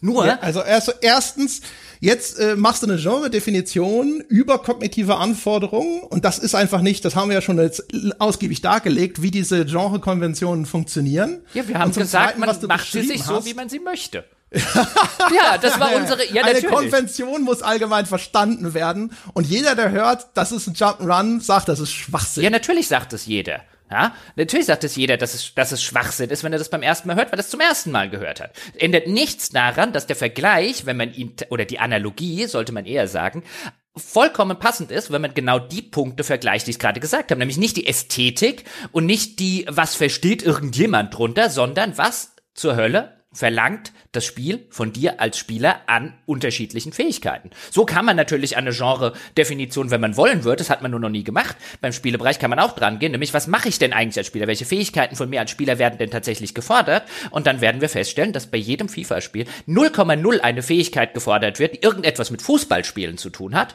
sondern ausschließlich Fähigkeiten gefordert werden, die ansonsten bei irgendwelchen Arcade-Spielen, bei irgendwelchen Jump'n'Runs und so weiter gefordert werden. Ja, genau, so wird ein Schuh draus. Wenn du sagst, quasi haben die vergleichbare Anforderungsprofile, aber deswegen ist es ja kein Jump'n'Run, weil das lässt sich ja übertragen auf ganz viele andere Sachen. Dann sag ich, es spielt sich wie ein Jump'n'Run. Ja, selbst da wäre ich schon skeptisch, weil, weißt du, bei einem Jump'n'Run hast du ja zum Beispiel, du hast eigentlich keinen Wechsel der Spielfigur, du hast keine Mannschaft, du hast eine Incentivierung, dass du Gegner beseitigst, das wird äh, bei Fußball sogar bestraft, du hast keinen Ball, der in ein bestraft Tor gebracht ja nur, wenn es jemand gesehen hat. ja, aber es passiert ja. Die Zielsetzung ist eine andere. Beim Jump'n'Run geht es darum, das Durchqueren eines Hindernisparcours. Hier geht es darum, den Ball ins gegnerische Tor zu bringen. Also, indem du einen Hindernisparcours. Ja, aber, aber, aber gleichzeitig zu verhindern, dass der Ball vom Gegner nicht oft noch mehr in dein Tor kommt. Das ist ja eine zusätzliche Anforderung, eine zusätzliche Victory Condition. Das ist ein sehr komplexes Jump'n'Run, ja, ja. Ist quasi ein Jump'n'Run, äh, ist quasi ein kompetitives Jump'n'Run. Du hast ein immer gleiches Spielfeld in Fußball, du hast in Jump'n'Runs mehrere Level, die du durchquerst. Ja, das heißt, was heißt denn das? Wenn du ein, du hast beim Schach hast du auch nur ein, ein Level, ist deswegen kein Strategiespiel, weil du bei Civilization äh, dutzendfach welche hast. Das kann ja keine Anforderung sein. Ist ja beides also ich würde sagen, bei einem Jump'n'Run gehört schon die Durchquerung von mehreren Leveln relativ klar zu den transportierten Informationen. Bei der Spielmechanik eines Jump'n'Runs, wir haben uns doch schon darauf geeinigt, dass ich gesagt habe, es spielt sich wie ein Jump'n'Run. Ja. Es spielt okay, sich auf jeden Fall nicht wie eine Fußballsimulation. Aber ja, also wie gesagt, ne, also wenn wir über, wenn wir über so diese Anforderungsprofile nachdenken, du hast zum Beispiel auch, aber bei einem Jump'n'Run hast du Game Over bei Fehler Während du hast bei FIFA eine klar definierte Spielzeit, die abläuft, innerhalb dessen deine Spiele, deine Fehler vielleicht dazu führen, dass du später bestraft bist, wenn du sie nicht mehr ausbügeln kannst. Beim Jump'n'Run wird, passiert das sofort.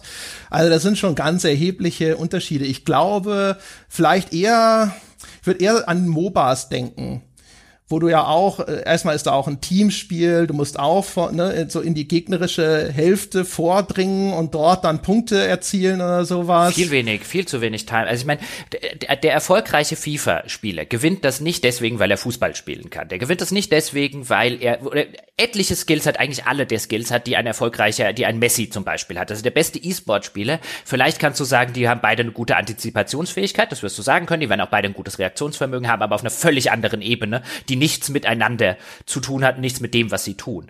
Ähm, und gerade dieses ganze Hand-Auge-Koordination, Timing, ähm, ein gutes Gefühl für Timing, Geschicklichkeit, schnelles Reaktionsvermögen, was, was Tastendrücke und so weiter angeht, das ist alles, das, mir fällt kein anderes Genre ein, in dem du das so extrem sonst brauchen würdest wie Jump'n'Run. Deswegen nehme ich Jump'n'Run nicht, weil ich sage, die Ästhetik, also es hat eine selbstverständlich eine völlig andere Ästhetik, ähm, ähm, und natürlich ist nicht alles irgendwie eins zu eins vergleichbar, aber mir fällt nichts anderes ein, wenn wir mechanisch an die Sache rangehen, weil eine Sportsimulation ist es nicht. Hier wird nicht, hier wird nicht an den Ball treten simuliert. Ähm, hier wird an den Ball treten ästhetisch dargestellt, aber das wird nicht spielmechanisch wirklich simuliert im Sinne von wie eine Flugzeugsimulation ein Flugzeug simuliert. Und natürlich auch da gibt's ähm, auch da werden viele Sachen runtergebrochen. Das wird es jetzt nicht so extrem tun, wie wenn du an Frankfurter Flughafen in so einen Cockpit-Simulator dich reinsetzt, wo dann tatsächlich auch noch hoch und runter und so weiter äh, Start- und Landungen und so entsprechend simuliert werden. Aber sowas gibt's zumindest. Also mir wäre noch nicht mal ein Fußballsimulator bekannt. Äh, ja, wie gesagt, also deswegen, ich sage, ich glaube, die meisten simulieren eher die Sportübertragung. Ne? Du sagst es ja vorhin selber, das sieht halt überhaupt nicht aus wie ein Fußballspiel. Mhm. Ähm, das Problem ist halt, weißt du, ähm, wenn man, wenn man ausreichend stark abstrahiert, ist hinterher alles gleich. Und wenn du jetzt nach Anforderungsprofilen gehst und sagst, okay, was sind die geforderten Fähigkeiten? Reaktionsvermögen, Antizipation, Mustererkennung zum Beispiel auch, ne? Da öffnet sich jetzt zum Beispiel etwas, wo ich diesen Ball zum Pass durchspielen kann oder wo ich einen Torschuss versuchen kann und solche Sachen. Da musst du ja in einem dynamischen System einfach sozusagen ein bestimmtes Musterschema erkennen können und das relativ schnell. Ähm, ich glaube, da, wenn du dieses Schema erstmal zugrunde liegst, dann hast du sau viele Spiele, bei denen das genauso drin ist. Also Ego-Shooter zum Beispiel auch. Bei denen kannst du sogar auch springen. Ja, musst genauso sehen, okay, du musst auch zum Beispiel dort dich ausrichten auf das Ziel und den Schuss abgeben, so wie du es bei einem Torschuss zum Beispiel ja auch machen musst und all solche Sachen. Das heißt also, das wird dann hinterher, werden diese Kategorien so grob sein, dass du wahrscheinlich für so eine Unterscheidung, damit nicht halt hinterher alles in so, also du, dann kannst du natürlich wahrscheinlich nach so einem Grobschema kannst du halt die gesamte Spielewelt in drei oder zwei oder was auch immer Kategorien einteilen also, und danach wird's halt über Gewichtungen und über Schwerpunkte gehen und die werden sich wieder stark unterscheiden. Du meinst wie, wie jetzt bei Open World? Ja. Ich sage ja nicht, ja, dass man, ich sage ja nicht, dass man das so machen sollte. Ich sage ja, ich sage ja lediglich, oder ich finde es lediglich interessant, wenn ich auf die auf die aktuellen Sachen drauf gucke, dann sehe ich einen Begriff wie Simulationen, der gleichzeitig zwei völlig unterschiedliche Dinge meint. Nämlich einmal ein ich simuliere zum Beispiel ein Fahrzeug oder eine Panzersimulation zum Beispiel oder eine Raumschiffsimulation wie bei Elite oder so. Also eine, eine wirklicher Versuch einer Simulation, wie ich den Begriff verstehen würde, wenn ich ehrlich drüber nachdenke. Ähm, und dann gibt es so etwas wie eben eine Sportsimulation, die in den aller, aller, allermeisten Fällen keinerlei Simulation ist, im, in dem Sinne wie jetzt eine, äh, äh, eine, ähm, eine, eine, eine Flugzeugsimulation. Es gibt dann Unterschiede, aber eine Rennsimulation, die kann schon wesentlich besser funktionieren. Auch unter anderem deswegen, weil es ja noch Peripheriegeräte wie Lenkräder und Gaspedale gibt oder bei Flugsimulationen eben einen Joystick der halt den äh, Joystick des Flugzeugs simuliert und so weiter. Aber gerade diese, diese, ich finde halt das Interessante ist ein, du guckst dir eine Sportsimulation an und die ist erfolgreich, darauf will ich eigentlich so ein bisschen hinaus. Ich finde es so interessant, es gibt relativ wenige erfolgreiche so Jump-and-Run-Spiele oder die, die, Spiele dieser Natur, die wir jetzt gerade so ein bisschen aufgedröselt haben, wo du eben diese Fähigkeiten benötigst, die groß rauskommen, außer so einem Super Mario alle paar Jahre. Aber FIFA, weil es eben die Ästhetik auf diese, wie auch immer wir diese Mechanik jetzt nennen wollen, diese Fußballästhetik obendrauf setzt, obwohl es spielmechanisch nichts, aber auch gar nichts mit Fußball zu tun hat, ähm, ist unfassbar erfolgreich und wo du dann halt eben siehst, es geht hier nicht um ein gutes Spiel im ersten Schritt, sondern es geht um eine gute Ästhetik. Und so, solange die Ästhetik, so, je besser die Ästhetik funktioniert, was man ja auch sieht daran, dass FIFA immer größer war als Pro Evo, nicht weil es als das bessere Spiel gehandelt wurde, zumindest für viele, viele Jahre, sondern weil es die Originallizenzen hatte. Da kommt wieder die Ästhetik. Die Leute wollten halt Messi spielen und nicht Mussi. Also, naja, weiß nicht, da war jetzt erstmal viel Zeug mit dabei. Ähm, ist die Originallizenz in dem Falle wichtig, klar, ne, weil es ja auch, wenn du so willst, so ein bisschen Rollenspiel beinhaltet. Du willst halt der Messi sein auf dem Feld oder du willst den in deiner Mannschaft haben. Da geht es natürlich darum, dass eine Fantasie nacherlebt wird. Bei dem Simulationsding, ja, ist. Ich habe ehrlich gesagt, also ich für mich ist es halt ein Fußballspiel. Also dieses mit der Simulation in der Art, wie Simulation quasi ernsthaft gebraucht wird, habe ich das gar nicht so sehr bislang gesehen. Ich weiß nicht, wie verbreitet das ist, dass man da wirklich sagt, immer auch Fußball-Simulation. Die Sportspiele allgemein, das finde ich viel interessanter, haben so ein bisschen das Problem, dass sie halt benannt sind als so Genre-Kategorie nach dem realen Sport, den sie abbilden. Ja, also haben ja auch die Rennspiele, die sich dann schon unterteilt haben, so ein bisschen auch in so Arcade Racer und Racing Sims wo ja auch so ein bisschen eifersüchtig drüber gewacht wird, wer jetzt in diese Simulationskategorie rein darf. So ein GTA, das darf dann rein. Bei einem Need for Speed Shift, da ziehen sich die Augenbrauen schon so ein bisschen kritisch zusammen. Und die interessante Frage fände ich ja tatsächlich, wenn es jetzt nicht diese Kategorie für FIFA gäbe, weil es halt einen realen Sport abbildet und man sagt, es ist ein Fußballspiel, wo würde man es denn sonst normalerweise einordnen? Das ist tatsächlich echt, finde ich, ganz interessant. Ich glaube aber nicht, dass sich das unter äh, Jump'n'Run subsumieren würde. So wie die Kategorie bislang verstanden wird, sitze ich da und denke so, nee, das ist sehr weit davon entfernt. Nur wo kommt's dann rein? Also gibt es irgendwas Existierendes oder hätte man sich für FIFA dann noch mal was Neues ausdenken müssen, weil es dich doch so stark von allem anderen unterscheidet? Ja, weil es wird ja einen Grund geben, warum quasi dann diese Begriffe der, des Sportspiels und ja, lange Jahre war das Sportspiel, auch in meinem Kopf und mittlerweile ist es schon länger zur Sportsimulation geupgradet worden von Menschen dort draußen. Vielleicht ist auch einfach nur gutes EA-Marketing. Wer weiß. Ähm, aber ich habe jetzt ja Fußballspiele zum Beispiel seit ihrer, mehr oder weniger seit ihrer Ursuppe mitgemacht. Also da zum Beispiel, weiß nicht das allererste, aber glaube ich eines der allerersten, dieses International Soccer auf dem C64 rauf und runter gedattelt und dann und so weiter über die Kickoffs und die Micropro Soccers und so weiter, Sensible Soccer, äh, bis hin eben zu den, zu den modernen. Und das war ein langer, langer, steiniger Weg. Ich habe die immer gerne gespielt, aber das war halt nie Fußball, was da passiert ist. Und das wusste auch wirklich jeder schon im Kindesalter, dass das, was man da spielt, kein Fußball ist sondern eine relativ radebrecherische äh, äh, Version des Fußballs, die halt irgendwie angepasst wurde damit es halbwegs aussieht wie Fußball. Und es hat echt lange gedauert. Und ich würde sagen, bis heute hat es noch kein, kein Fußballspiel geschafft, wirklich auszusehen wie Fußball. Sie nähern sich immer dran, aber das kann natürlich auch sowas sein wie bei Pi, ähm, äh, dass das einfach hinter, weißt du, wir sind viele Stellen hinter dem Komma und es wird immer näher und immer näher, aber so ganz wird man, wird man vielleicht nie irgendwie rankommen, einfach weil da so viele Bewegungsabläufe und so weiter drinstecken, dass das mit den technischen Möglichkeiten noch auf Jahre hinaus echt schwierig ist, das so darzustellen, dass es wirklich wie welche aussieht. Ähm, aber das waren schon immer, also dann machen wir ein größeres äh, Fass auf, aber das waren schon immer, also von der Genrebezeichnung, Geschicklichkeitsspiele. Das so haben sie angefangen, das sind sie bis heute. Ja, also ich habe da wirklich noch nie äh, drüber nachgedacht, tatsächlich in dieser Kategorie. Ja, also das Wort Simulation, das taucht da auf, aber wird völlig anders verstanden. Auch da wieder halt, ne? So von der, von der Konvention her. So wie bei Open World, das, wo man sagt, das müsste doch viel mehr einschließen oder hier müsste es doch eine Zugehörigkeit zu den anderen äh, Spielen signalisieren, die auch Simulation irgendwo im Namen tragen, aber das ist wie bei Walking Sim. Da denke ich auch nicht, dass das eine richtige Simulation irgendwie sein soll, sondern das ist da halt, das taucht halt dort auf. Ja, aber selbst wenn wir Sportspiel nehmen, dann wäre das ja in der, auch insbesondere historisch, also Sportspiele hatten wir schon sehr früh, so bei Summer Games und so weiter. Selbst wenn wir Sportspiel nehmen, zumindest kann ich mich erinnern, dass in alten ISMs wurden die dann Sportspiel genannt und nicht Geschicklichkeitsspiel sondern dass diese Ästhetik dort ausnahmsweise, weil wir haben ja festgestellt, die aller, allermeisten Genres sind eben nach ihrer Spielmechanik benannt und nicht nach ihrem Sujet. Und hier bei den Sportspielen ist ja auch eine interessante Beobachtung, äh, mit all ihren Unterformen, war das sehr schnell eine Sujetbezeichnung als Genre und nicht mehr das, was es auch total getroffen hätte, insbesondere früher. Ich meine, diese frühen Sportspiele sind Geschicklichkeitsspiele. Ich würde behaupten, das sind sie bis heute, sie sind viel komplexer geworden, aber letztlich sind sie Geschicklichkeitsspiele ähm, wenn wir die Antwort, wenn wir, wenn wir es mechanisch betrachten. Ähm, und ähm, äh, das könntest du ja überhaupt auch aufmachen. Warum ausgerechnet beim Sport dann plötzlich das Sujet so interessant wurde? Wahrscheinlich, weil er so populär und so wichtig ist, aber ähm, ist ja eine interessante ja, Beobachtung. Denk an die Vermarktung. Ne? Denk dran, dass wir gesagt äh, ja, bekommen haben, dass es vor allem für die Vermarktung relevant ist, auch diese Genrebezeichnungen. Und wenn du natürlich eine FIFA-Lizenz eingekauft hast oder sowas, dann sagst du nicht, hier ist unser neues Geschicklichkeitsspiel.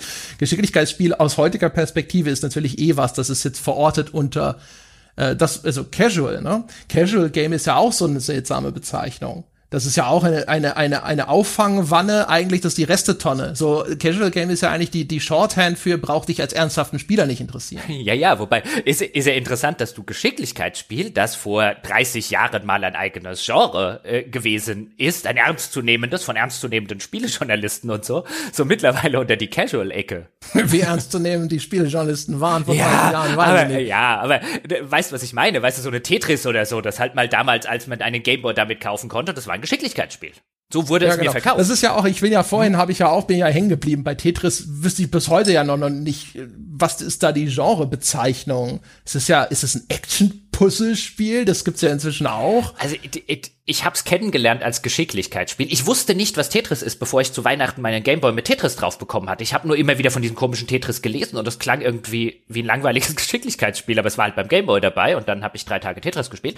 Aber ich so so firmiert es jetzt immer noch bei, bei mir im Hinterkopf. Aber man kann natürlich sagen, dass das viel mehr mit Denken und viel weniger mit Geschicklichkeit zu tun hat sind ja auch ganz viele von diesen anderen, also gibt ja auch die Match 3 Dinger, da hat sich dann auch ein eigenes Genre rausgebildet und so und so weiter. Das wären früher auch wahrscheinlich als Puzzle- oder Action-Puzzle-Spiele gewesen oder sonst irgendwas.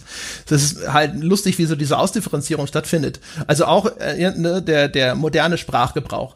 Dieses Anhängen von Like, so wie bei Rogue-like oder Souls-like oder sowas, äh, das ist ja auch ein relativ moderner Zungenschlag wäre Tetris heute rausgekommen oder sowas, dann würde man jetzt wahrscheinlich zu, keine Ahnung, Lumines und äh, ach Gott, wie hieß das Ding von Sega Columns oder so, wird man vielleicht Tetris-Likes sagen. Ja, oder ähm, wenn es heute rausgekommen wäre, ich glaube, wir hätten viele Lemmings-Likes. Wenn das so durch die Decke gegangen ist. Kannst du noch rein. Also Lemmings habe ich deswegen so auf dem äh, äh, hatte ich, ich habe mir hier die ganze Zeit schon äh, im Vorfeld schon den äh, den alten Powerplay Testartikel von Lemmings äh, raufgenommen. Ich mir gedacht habe, sowas wäre heute nicht mehr AAA. Niemals käme da heute so ein Lemmings aus Nirgendwo und würde so erfolgreich ähm, äh, die Spielelandschaft im Sturm erobern.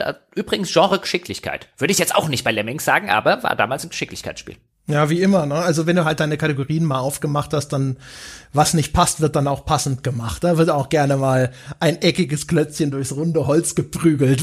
Ja, ich glaube, wahrscheinlich war Geschicklichkeit auch das Genre, bevor sie auf die Idee der Action Adventures gekommen sind. Ja, aber äh, da wird's ja auch nicht reinpassen. Ich hätte jetzt Lemmings ehrlich gesagt unter den Puzzlespielen vermutet. Die Puzzlespiele gab's ja mal als Kategorie auch. Ich, mit, äh, gefühlt kamen die erst später dazu. Also vielleicht, äh, gefühlt kamen die nach Lemmings, wahrscheinlich weil Lemmings da so ein bisschen ein, oh guck mal, mit so Puzzlespielen kann man erfolgreich sein, lass uns auch welche machen, äh, äh, Hype gegründet hat. Also in meiner Erinnerung, da müsste ich jetzt, müsste ich jetzt weiter äh, äh forschen in den Archiven der Zeitschriften, aber kamen die Puzzlespiele, die kamen eher so Mitte der 90er. Die müssten zu NES-Zeiten schon da gewesen also, sein. Also die gab's bestimmt, aber dass die so als eigenes Genre begriffen wurden, ich glaube, das kam später. Also ich hätte gesagt, dass es die in den Konsolenzeitschriften der damaligen Zeit okay. zumindest ja, die gab. haben ja, die haben ja, das hat, die haben ja nur Leute gelesen, die einen kleinen Penis hatten. Ja, weißt du, weil da so ein, so ein Puzzle-Bobble und solche Geschichten dann vielleicht auch reingepasst haben oder Ice Climber. War das das, was so Sokoban-mäßig war? Ich glaube. Also so richtig, ich, ich, hab, ich, ich, also ich will sagen, aber ich kann das völlig falsch haben, aber das so auf dem PC oder für den Heimcomputerspieler die Puzzlespiele, und ich meine, es gab auch im C64 natürlich schon Puzzlespiele zuhauf, aber so wirklich als eigenständiges, ernstzunehmendes Genres eher so, habe ich eher so in der Myst-Ecke, als das plötzlich mal so durch die Decke ging. Das hätte ich jetzt halt wieder bei so eher Adventures, aber ne, auch da, man sieht, das ist alles. Ja, ist aber interessant. Also, nee, müssten wir ja das Schöne, du, also Adventures warst du ja seit Anfang der 90er als, als ASM Powerplay und Co-Leser, warst du ja bestens sozialisiert mit den Monkey Islands und mit dem Indiana Jones und dann Zack McCrackens und Maniac Mansion und später dann Day of the Tentacle und Co. Und dann kamen irgendwo die Mysts her und die haben ja nicht in das Adventure-Ding gepasst, weil es waren ja nicht sowas wie diese LucasArts Adventures und deswegen, die wurden firmierten da mehr, viel mehr unter diesem, das ist ja mehr so ein Puzzlespiel und nicht so ein hm. Adventure. First-Person-Adventure, naja. Ja, das, ja. ja, aber das gab ja nur diese Logik-Puzzles, weißt du, es gab ja keine so wirklich, du hast ja mit Leuten geredet und so, du bist ja immer so von Ort zu Ort marschiert und hast irgendein Logik-Puzzle gelöst, was Weswegen es wahrscheinlich als Puzzlespiel, ich weiß nicht. Aber auch da hast du ja schon, siehst du ja schon, wie schwer sich die Leute getan haben, sobald mal einer um die Ecke kommt, der die Formel anders macht, so ein, mm, passt nicht mehr in die Schublade, du Arsch. Wikipedia sagt übrigens, Myst is a graphic adventure puzzle video game. Große Hilfe, du Arschloch Wikipedia. Demnächst kommt's wieder und will Spenden von mir, das scheiß Wikipedia. Wikipedia ist halt ein sehr salomonischer Schiedsrichter. Alle haben recht. Ja, das sind die schlechtesten Schiedsrichter, sind immer so die Mutter Mitmachwimpel für dich und für dich und für dich. Das sind ja so wie Mütter oder so. Ja, wenn du dann hingelaufen bist. Jetzt sag doch mal, wer von uns beiden recht hat. Ihr habt beide recht. Äh, das ist das Letzte, was ich brauche. das war jetzt nicht gewünscht. Ja, genau. ja, es gibt ja sowieso, ich hatte damals in dem Gespräch mit dem Philipp Boja auch, und der hat erzählt, es gibt äh, einen Menschen namens Klaus Pias. Und der hat äh, mal eine Untersuchung gemacht von frühen Computerspielen. Aber ich glaube, wir reden über wirklich sehr, sehr frühe Computerspiele.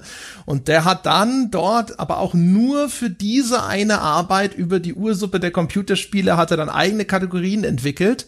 Und zwar entscheidungskritische Spiele, das waren dann Sachen, wo man auch durch so Entscheidungsbäume navigiert, anscheinend auch Rollenspiele und so, zeitkritische Spiele, alles was so Reaktionsfähigkeiten abfragt und konfigurationskritische Spiele, alles was so um Ressourcenverwaltung und so geht.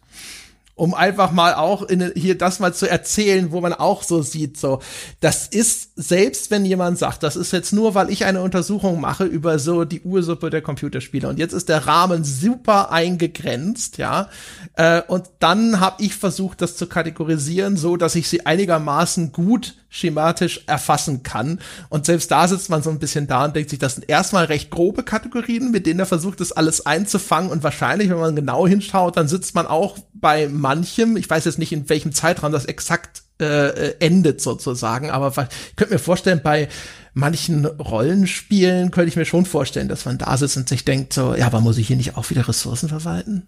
Ich glaube sowieso, egal wie man an die Sache rangeht, wir, man wird sehr wahrscheinlich äh, mit größter Sicherheit eigentlich keine Kategorisierung finden, die auf alle Spiele zutrifft oder auch nur auf einen so großen Großteil, damit man sie universell äh, nennen könnte oder damit sie universell anwendbar wäre. Man sieht es ja schon an den gängigen Bezeichnungen, beziehungsweise dem, was wir am Anfang hatten, auch da, wie, wie unzulänglich teilweise die gängigen Beschreibungen eigentlich schon sind.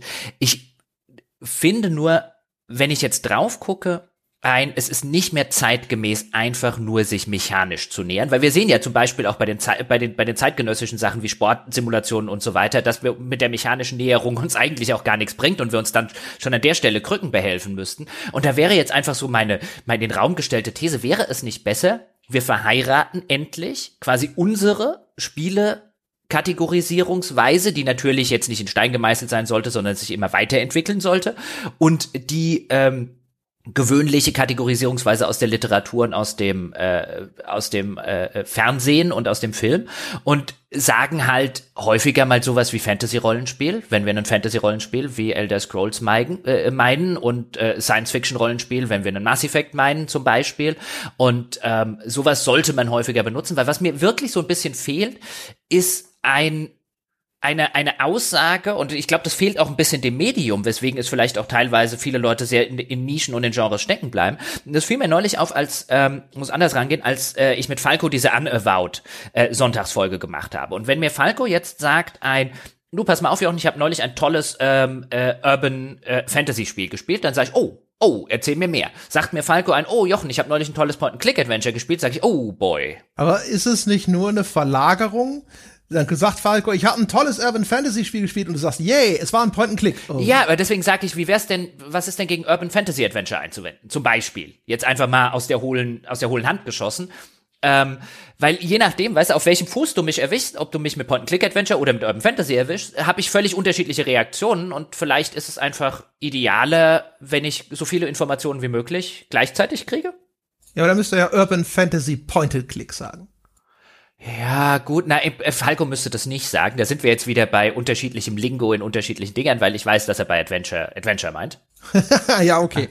Aber ansonsten, also der, der, so, so wie beschrieben ist es ja so, es bildet sich das raus, wo der größte Bedarf ist. Und das heißt also für den Spieler, insgesamt scheint es dort, wo zumindest die Genreausprägung so ausgefallen ist, wichtiger zu sein, die Information über diese Spielmechanik, als Setting oder jetzt literarische Genrezuordnung.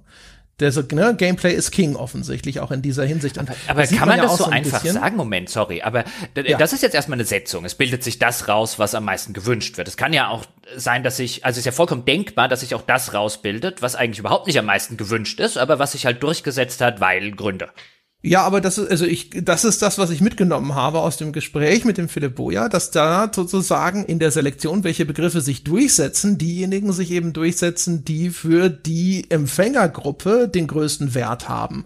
Und dass man deswegen einfach den Schluss zieht, dass man sagt, okay, Ne, das hat sich durchgesetzt. Warum ist das so? Jetzt kann es natürlich durchaus sein, dass ich da irgendwo andere Variablen übersehe. Bei, keine Ahnung, da müsste man jetzt das konkrete Genre anschauen und sagen, okay, ne, also viel ist sicher zum Beispiel auch traditionell Man müsste gucken, haben sich die Genrebezeichnungen, die sich in jüngster Zeit rausgebildet haben, haben die sich tatsächlich vielleicht auch verändert? Werden heutzutage mehr Wort Wortschöpfungen gemacht, die jetzt nicht in Richtung Gameplay abzielen? Battle Royale zum Beispiel, das ist ja eher eine strukturelle Bezeichnung sogar. Mhm. Ne? Aber da die, ist ja nicht mal das Gameplay drin, sondern der Modus. Ne? 100 starten, einer kommt hinten raus, aber das existiert ja in verschiedenen Formen jetzt schon. Mhm. Also First Person, Third Person Shooter, Fortnite mit seinem Bauen ist ja noch mal sogar eine ganz andere Geschichte. Aber es funktioniert ausgezeichnet, muss man sagen, als Begriff. Egal, ob man Genre mag oder nicht, aber ich kann mir echt was drunter vorstellen, wenn mir jemand sagt, das ist ein neues Battle Royale Spiel. Genau, weil halt meistens dann irgendwo diese Leuchttürme existieren, die die anerkannte Referenz sind. Also wenn du Battle Royale hörst, denkst du meistens in, an wahrscheinlich PUBG, Fortnite, vielleicht Call of Duty Warzone jetzt noch oder hier Apex Legends, was auch immer. Also was auch immer die Leuchttürme jeweils sind. Soulspawn das eindeutigste, du denkst an Dark Souls. Und das heißt also im Grunde genommen, deswegen ist ja auch diese Like-Wortschöpfung so einfach und so naheliegend. Du sitzt da und denkst dir, ist alles klar. Ne? Das eine Ding, das so Genre definiert ist, das wird so sein ungefähr wie das Ding. Ja, da, da würde ich auch sagen, ähm, bis zu einem gewissen Grade ist das vielleicht sogar die bessere Alternative, insbesondere in einem Markt, äh, in dem viel in die Nische sozusagen abgewandert ist. Auch viele der der Souls-like-Spiele jetzt zum Beispiel ja irgendwo in der Nische tatsächlich stattfinden, während Dark Souls so ein bisschen, nicht das einzige, aber so der, der große eher AAA-Vorreiter des Ganzen äh, ist und das so unter diesem Oberbegriff so ein bisschen zu subsumieren, ist, glaube ich, eine ne ziemlich clevere Idee eigentlich, die von denen es wahrscheinlich noch irgendwie ähm, mehr geben könnte. Gut, die Frage ist auch, wie viele, wie, wie feingliedrig willst du denn die Unterscheidung in der ersten Ebene überhaupt haben? Ich meine, wenn ich jetzt sage, ein, ich hätte gerne ein neues Rollenspiel zum Beispiel, ja, ich suche ein neues Rollenspiel, dann meine ich garantiert nicht im ersten Schritt Dark Souls. Ich jetzt persönlich. Jemand anderes meint vielleicht ein Gib mir eins wie Dark Souls. Also die Frage ist halt, ne, würde würde er dann Rollenspiel sagen oder hätte er schon die entsprechende? Es ist halt so ein bisschen wie bei Fachsprache, glaube ich, ne? Also höhere Informationsdichte ist halt einfach wünschenswert und das transportiert dann teilweise, ja, haben wir ja schon gesehen, einfach eine ganz erhebliche Menge an Informationen. Weil du, wenn du vertraut bist damit, jetzt aus eigener Anschauung oder keine Ahnung, einfach nur durch das Lernen dessen, wie diese Begriffe verwandt werden und wie die Spiele aussehen, auf die sie sich beziehen, hast du halt echt sehr, sehr viele Informationen, die einfach nur in so einer Begrifflichkeit drinstecken.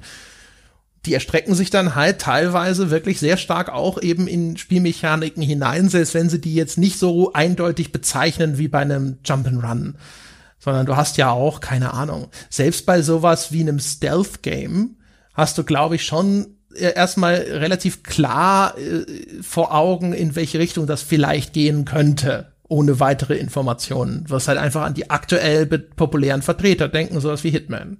Das, äh, das, das auf jeden Fall. Ähm ich, ich finde es halt, ich find's halt ganz interessant, wenn du jetzt wirklich sowas nimmst wie, bleib mal kurz bei dem Dark Souls Beispiel. Also Dark Souls ist ja fraglos ein Rollenspiel, oder?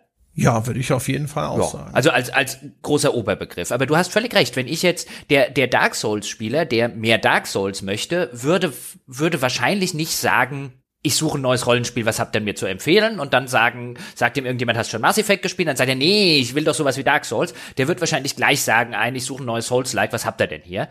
Weswegen natürlich die Frage ist, akademisch können wir das jetzt alles unter die Rollenspiele subsumieren, aber macht es nicht wirklich Sinn, da einfach die neue Bezeichnung zu nehmen? Und dann sind alle zufrieden. Auch derjenige, der sagt, ich suche ein neues Rollenspiel, und dann sagt schon, hast du schon, hast du hier schon äh, The Search 2 gespielt? Und äh, derjenige sagt dann, nee, ich habe echt keinen Bock auf irgendwas Souls-like, ich suche ein Rollenspiel. Genau. Ja, also wie gesagt, also also die Theorie ist ja, deswegen bilden sich diese Begriffe heraus.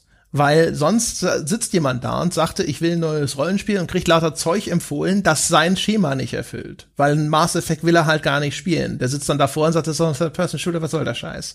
Ja. Und dementsprechend deswegen, deswegen, das ist der, der, der Bedarf, ja, die Nachfrage, die dann dazu führt, dass sich diese Begriffe überhaupt erst herausbilden, dass Leute sagen, ich will mehr davon. Und die Kommunikation von, was meint denn dieses davon, ist nicht ausreichend äh, einfach mit den existierenden Begrifflichkeiten. Deswegen werden neue begierig aufgesogen, sofern sie irgendwo aufpoppen. Aber dann bleibt ja am Ende immer noch die Frage, warum möchte der Konsument eines Computer- und Videospiels mehr davon, nämlich mehr von dieser Mechanik beziehungsweise dieser strukturellen Art Spiel und nicht mehr vom Sujet? Also ich sehe sehr selten, gibt's natürlich auch, aber eher selten Leute zum Beispiel im Romanbereich rumlaufen. Hat noch einer was anderes Gutes mit einem äh, Third-Person-Erzähler? Ja, oder ähm, also so einem auktorialen Erzähler oder ich lese ausschließlich äh, äh, Bücher aus der aus der Ich-Perspektive. Ich brauche mal ein neues Buch aus der Ich-Perspektive, sondern da ist eher so ein, ich habe gerade Epic Fantasy XY gelesen, gibt's da noch mehr? Und dann kommen Leute und sagen, ja, es gibt noch die zig Epic Fantasy Sachen. Ähm, bei Spielen ist das auch viel schwieriger. Ähm, das begegnet mir seit Jahren äh, in irgendwelchen Foren. Da fragt einer oder hat einer Spiel XY gespielt und sagt, er hätte gern mehr davon. Und dann kommen Antworten, wo du denkst, ein, aber das ist doch nicht mehr davon. Das ist doch was völlig anderes. Aber die Leute sind der felsenfesten Überzeugung, sie haben ihm gerade eine Hilfestellung gegeben. Mein Gott, vielleicht haben sie es auch. ja, also also wie gesagt, also die, die, ne, ich, ich würde schon sagen, das steht im Vordergrund, weil das Gameplay ist relevanter. Also, ne, wenn ich, ich, ich, oder beziehungsweise, wenn mir das Setting auch noch zusätzlich wichtig ist oder sowas, dann würde ich das schon in meiner Fragestellung zusätzlich angeben. Also ich würde halt dann schon sagen, kann mir jemand ein gutes Sci-Fi-Rollenspiel empfehlen. Wenn ich aber nur nach Rollenspielen frage, geht's mir eher um die spielmechanische Erfahrung und dann erst im zweiten Schritt tatsächlich um das ne, konkrete Ding, beziehungsweise wenn ich mich im Mainstream bewege, also die allermeisten sind ja Fantasy, dann lasse ich diese Angabe vielleicht weg, weil ich davon ausgehe, dass das das meiste, was mir empfohlen wird, sowieso in diesen Bereich fallen wird. Ja, aber warum, warum, warum ist Gameplay King in der Hinsicht? Ja, weil das, glaube ich, schon der, der relevanteste Teil der, der ganzen Erfahrung ist, beziehungsweise aber auch das härteste Ausschlusskriterium. Manche Spielmechaniken findest du halt aus welchen Gründen auch immer blöd. Und dann kann ja die Story noch so gut sein. Wenn die Spielmechanik mich anödet, ist die Story, äh, die kann, die kann machen, was sie will. Die kann Planescape Torment zum Quadrat sein. Dann habe ich keinen Bock darauf. In einem Extremfall ja. Also e, egal wie toll du eine Geschichte erzählst, wenn du es als Echtzeitstrategiespiel erzählst, bin ich nicht mit dabei. Ähm, da stimme ich dir zu. Aber jetzt nimm so einen Fall wie The Last of Us 2 zum Beispiel. Ähm, wenn wir uns da mechanisch an der ganzen Sache nähern, würde ich sagen, das war von vorne bis hinten das Schlechteste am ganzen Spiel, sozusagen. Also ich habe das nie gespielt, weil ich irgendwie die nächste Shooter-Passage spielen wollte oder die nächste Stealth-Passage oder sonst irgendetwas, sondern ich habe das ausschließlich wegen der Geschichte gespielt. Und jetzt will ich mehr Spiele wie The Last of Us und jetzt kriege ich andere Third kriege ich irgendeinen Third-Person-Shooter, was mit mehr Mechanik empfohlen. Das wäre ja auch nicht das, was ich eigentlich will. Nö, das nicht. Aber du wüsstest ja, wie du diese Frage zu stellen hast. Die Konvention wird sich ja immer ausbilden in Richtung sozusagen des, äh, der, der durchschnittlichen Frage, die gestellt wird. Und es wird halt wahrscheinlich sehr viel häufiger einfach die Frage gestellt nach gleiche Spielerfahrung, nicht nach gleiche narrative Erfahrung. Außer vielleicht jetzt, keine Ahnung, bei Visual Novels oder hier ne, bei den Narrative Games insgesamt wird es vielleicht auch nochmal anders aussehen. Vielleicht wird dann häufiger auch gefragt, wer kennt denn jetzt hier ein gutes, weiß ich nicht, ich, da wird wahrscheinlich auch wieder eher mit Vergleichen operiert. Ne? So stellt man die Fragen. Kennt jemand noch, was das so ist wie Life is Strange? Ja, und dann, dann ist ja schon die interessante Frage, was meinst du damit jetzt? Ja, möchtest du, möchtest du ein Walking Simulator? Möchtest du eine Coming-of-Age-Geschichte? Möchtest du ähm, irgendwas mit Zeitreise? Was willst du? Ja, also wahrscheinlich alles. Wahrscheinlich wirst du zumindest einen, äh, eben so in dem Genre zu Hause sein wollen und dann, ja, wahrscheinlich, ich würde auch sagen, Danach wird es vielleicht ein bisschen diffus. Ich vermute mal, dass diese Charakterbeziehungen, dass das so im Vordergrund steht, dass ich das, äh, dass ich annehmen würde, dass das gemeint ist und nicht der Mystery-Anteil. Aber ja, who knows. Aber das wird immer ein bisschen unscharf sein, glaube ich. Ne? Also wenn jetzt einer sagt, so, keine Ahnung, kennt jemand was, das ist wie Star Wars, dann ist er, da werden vielleicht auch manche ankommen und ihm Star Trek empfehlen, aber ob das dann trifft, ist eine andere Frage. Ja, das stimmt schon. Ich meine, gut, da, da biegt man jetzt natürlich ein bisschen so auf so einen, auf so einen Spezialfall ab. Ich fand es übrigens ganz interessant in der Hinsicht neulich, äh, mal geguckt, was, was empfohlen wird bei, wenn man andere Spiele wie Persona 5 sucht und zum Beispiel wird da Fire Emblem Three Houses empfohlen, wo ich mir jetzt denke, dass, ähm, ja, äh, möglicherweise also, ich meine, das eine ist halt ein Rollenspiel, das andere ist halt ein Hundenstrategiespiel. ähm, aber beides hat natürlich ein bisschen diesen, äh, äh, der Vergleich ist bestimmt halt dieser ganze soziale Aspekt und diese Beziehungen der einzelnen Figuren untereinander erweitern und so. Und auf der Hinsicht äh, ist es tatsächlich schon ein vergleichbarer Aspekt. Ähm, ist halt die Frage nach, was der, der, der ursprüngliche Fragesteller geguckt hat. Aber ist das, ist das vielleicht auch einer der Gründe, warum Spiele auch so in so einer, in so einer ähm, Geisteswissenschaft noch überhaupt nicht angekommen sind, wenn wir ehrlich sind, weil, weil halt auch genau solche Sujetgrundlagen fehlen. Ich meine, das Einfachste, was du als Geisteswissenschaftler halt immer machen kannst, ist zum Beispiel ein, ich gucke mir jetzt mal an, wie Horrorliteratur, keine Ahnung, aus den 70ern und 80ern funktioniert. Und dann nimmst du dir halt ein paar Bücher, dann nimmst du dir einen Stephen King und dann nimmst du dir einen Dean Koontz und dann nimmst du dir einen, wie sie nicht alle geheißen haben, Robert McCammon und so weiter und so fort. Und dann guckst du mal, womit sich äh, äh, Horrorliteratur in den 70ern, 80ern beschäftigt hat. Und dann wirst du ganz interessante ähm, Dinge bestimmt finden, die ähm, die auch solche Spiele über das über die, die das Zeitgeschehen zu sagen haben oder den Zeitgeist zu sagen äh, zu sagen haben, wie Menschen sich da verhalten haben, welche äh, Bilder und so weiter existierten. Was machst du denn da bei Spielen? Also ich meine, nimmst du jetzt Ego-Shooter aus den 80ern und dann hast du ganz viele unterschiedliche Themen oder nimmst du dir äh, Themen, was weiß ich, nimmst du, sagst du Horrorspiele aus den 80ern, dann hat, oder aus den 80ern wahrscheinlich blöd, aber so aus den 2010ern und dann hast du tausend verschiedene Genres die, äh, die du erstmal aufdröseln musst. Ähm, das ist natürlich auch schwer, da in irgendeiner Form eine Wissenschaftlichkeit zu schaffen, wenn du keine Vergleichbarkeit hast.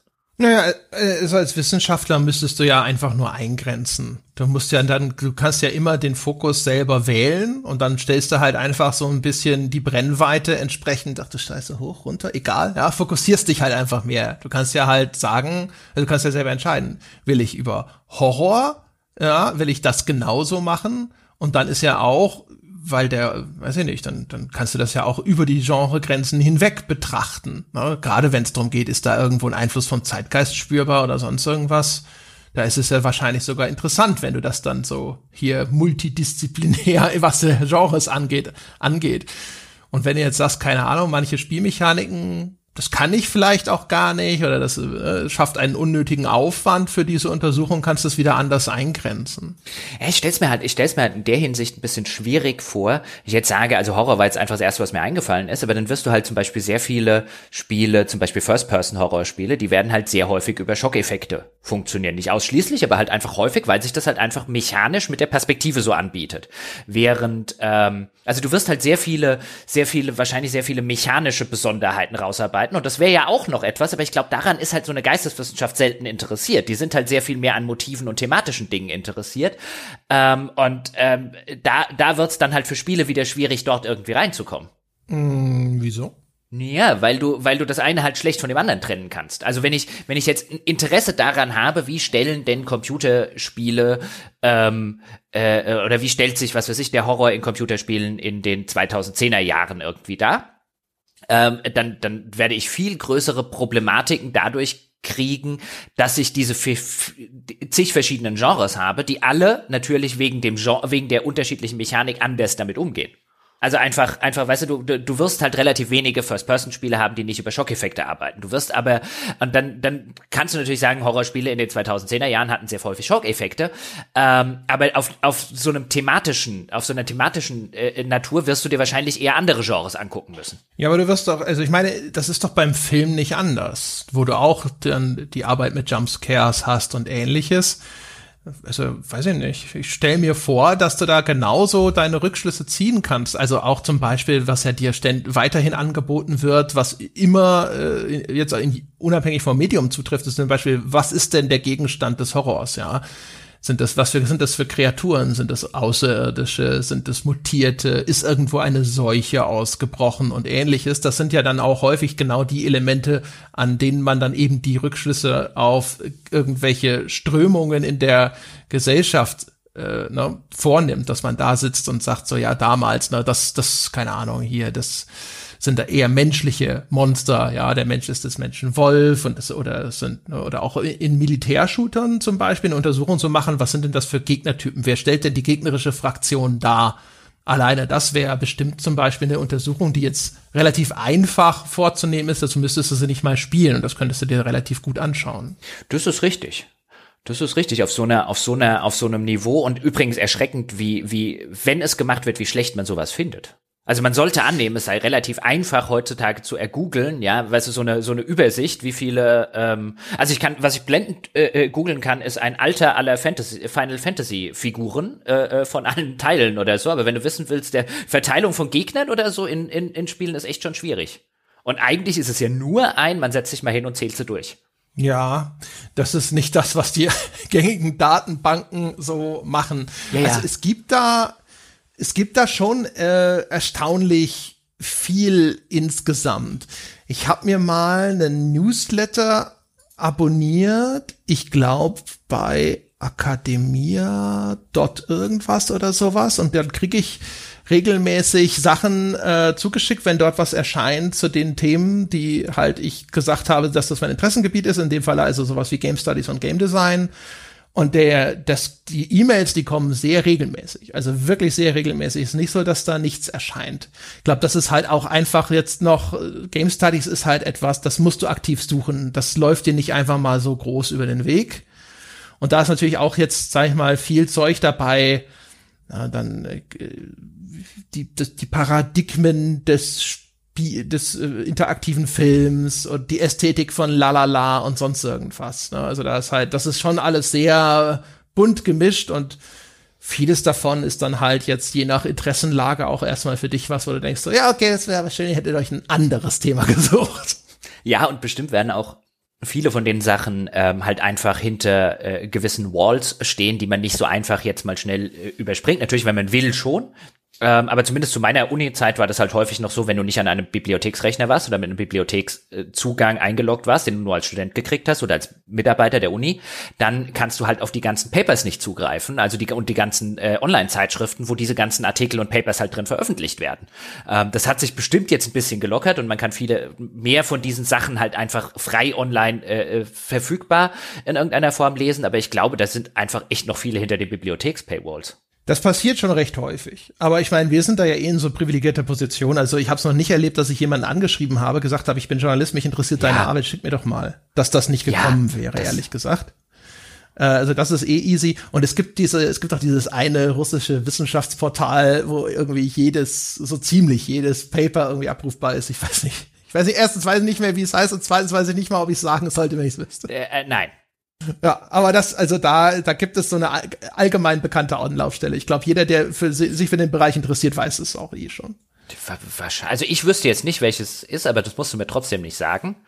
Ähm, ich will auf jeden Fall, ich kann keinen Genre-Podcast machen, ohne davon zu sagen, ein, und ich habe es hier nirgendwo gefunden bei äh, der Wikipedia äh, Computerspiel-Genre langen, langen Liste. Wo ist das Flipper-Spiel?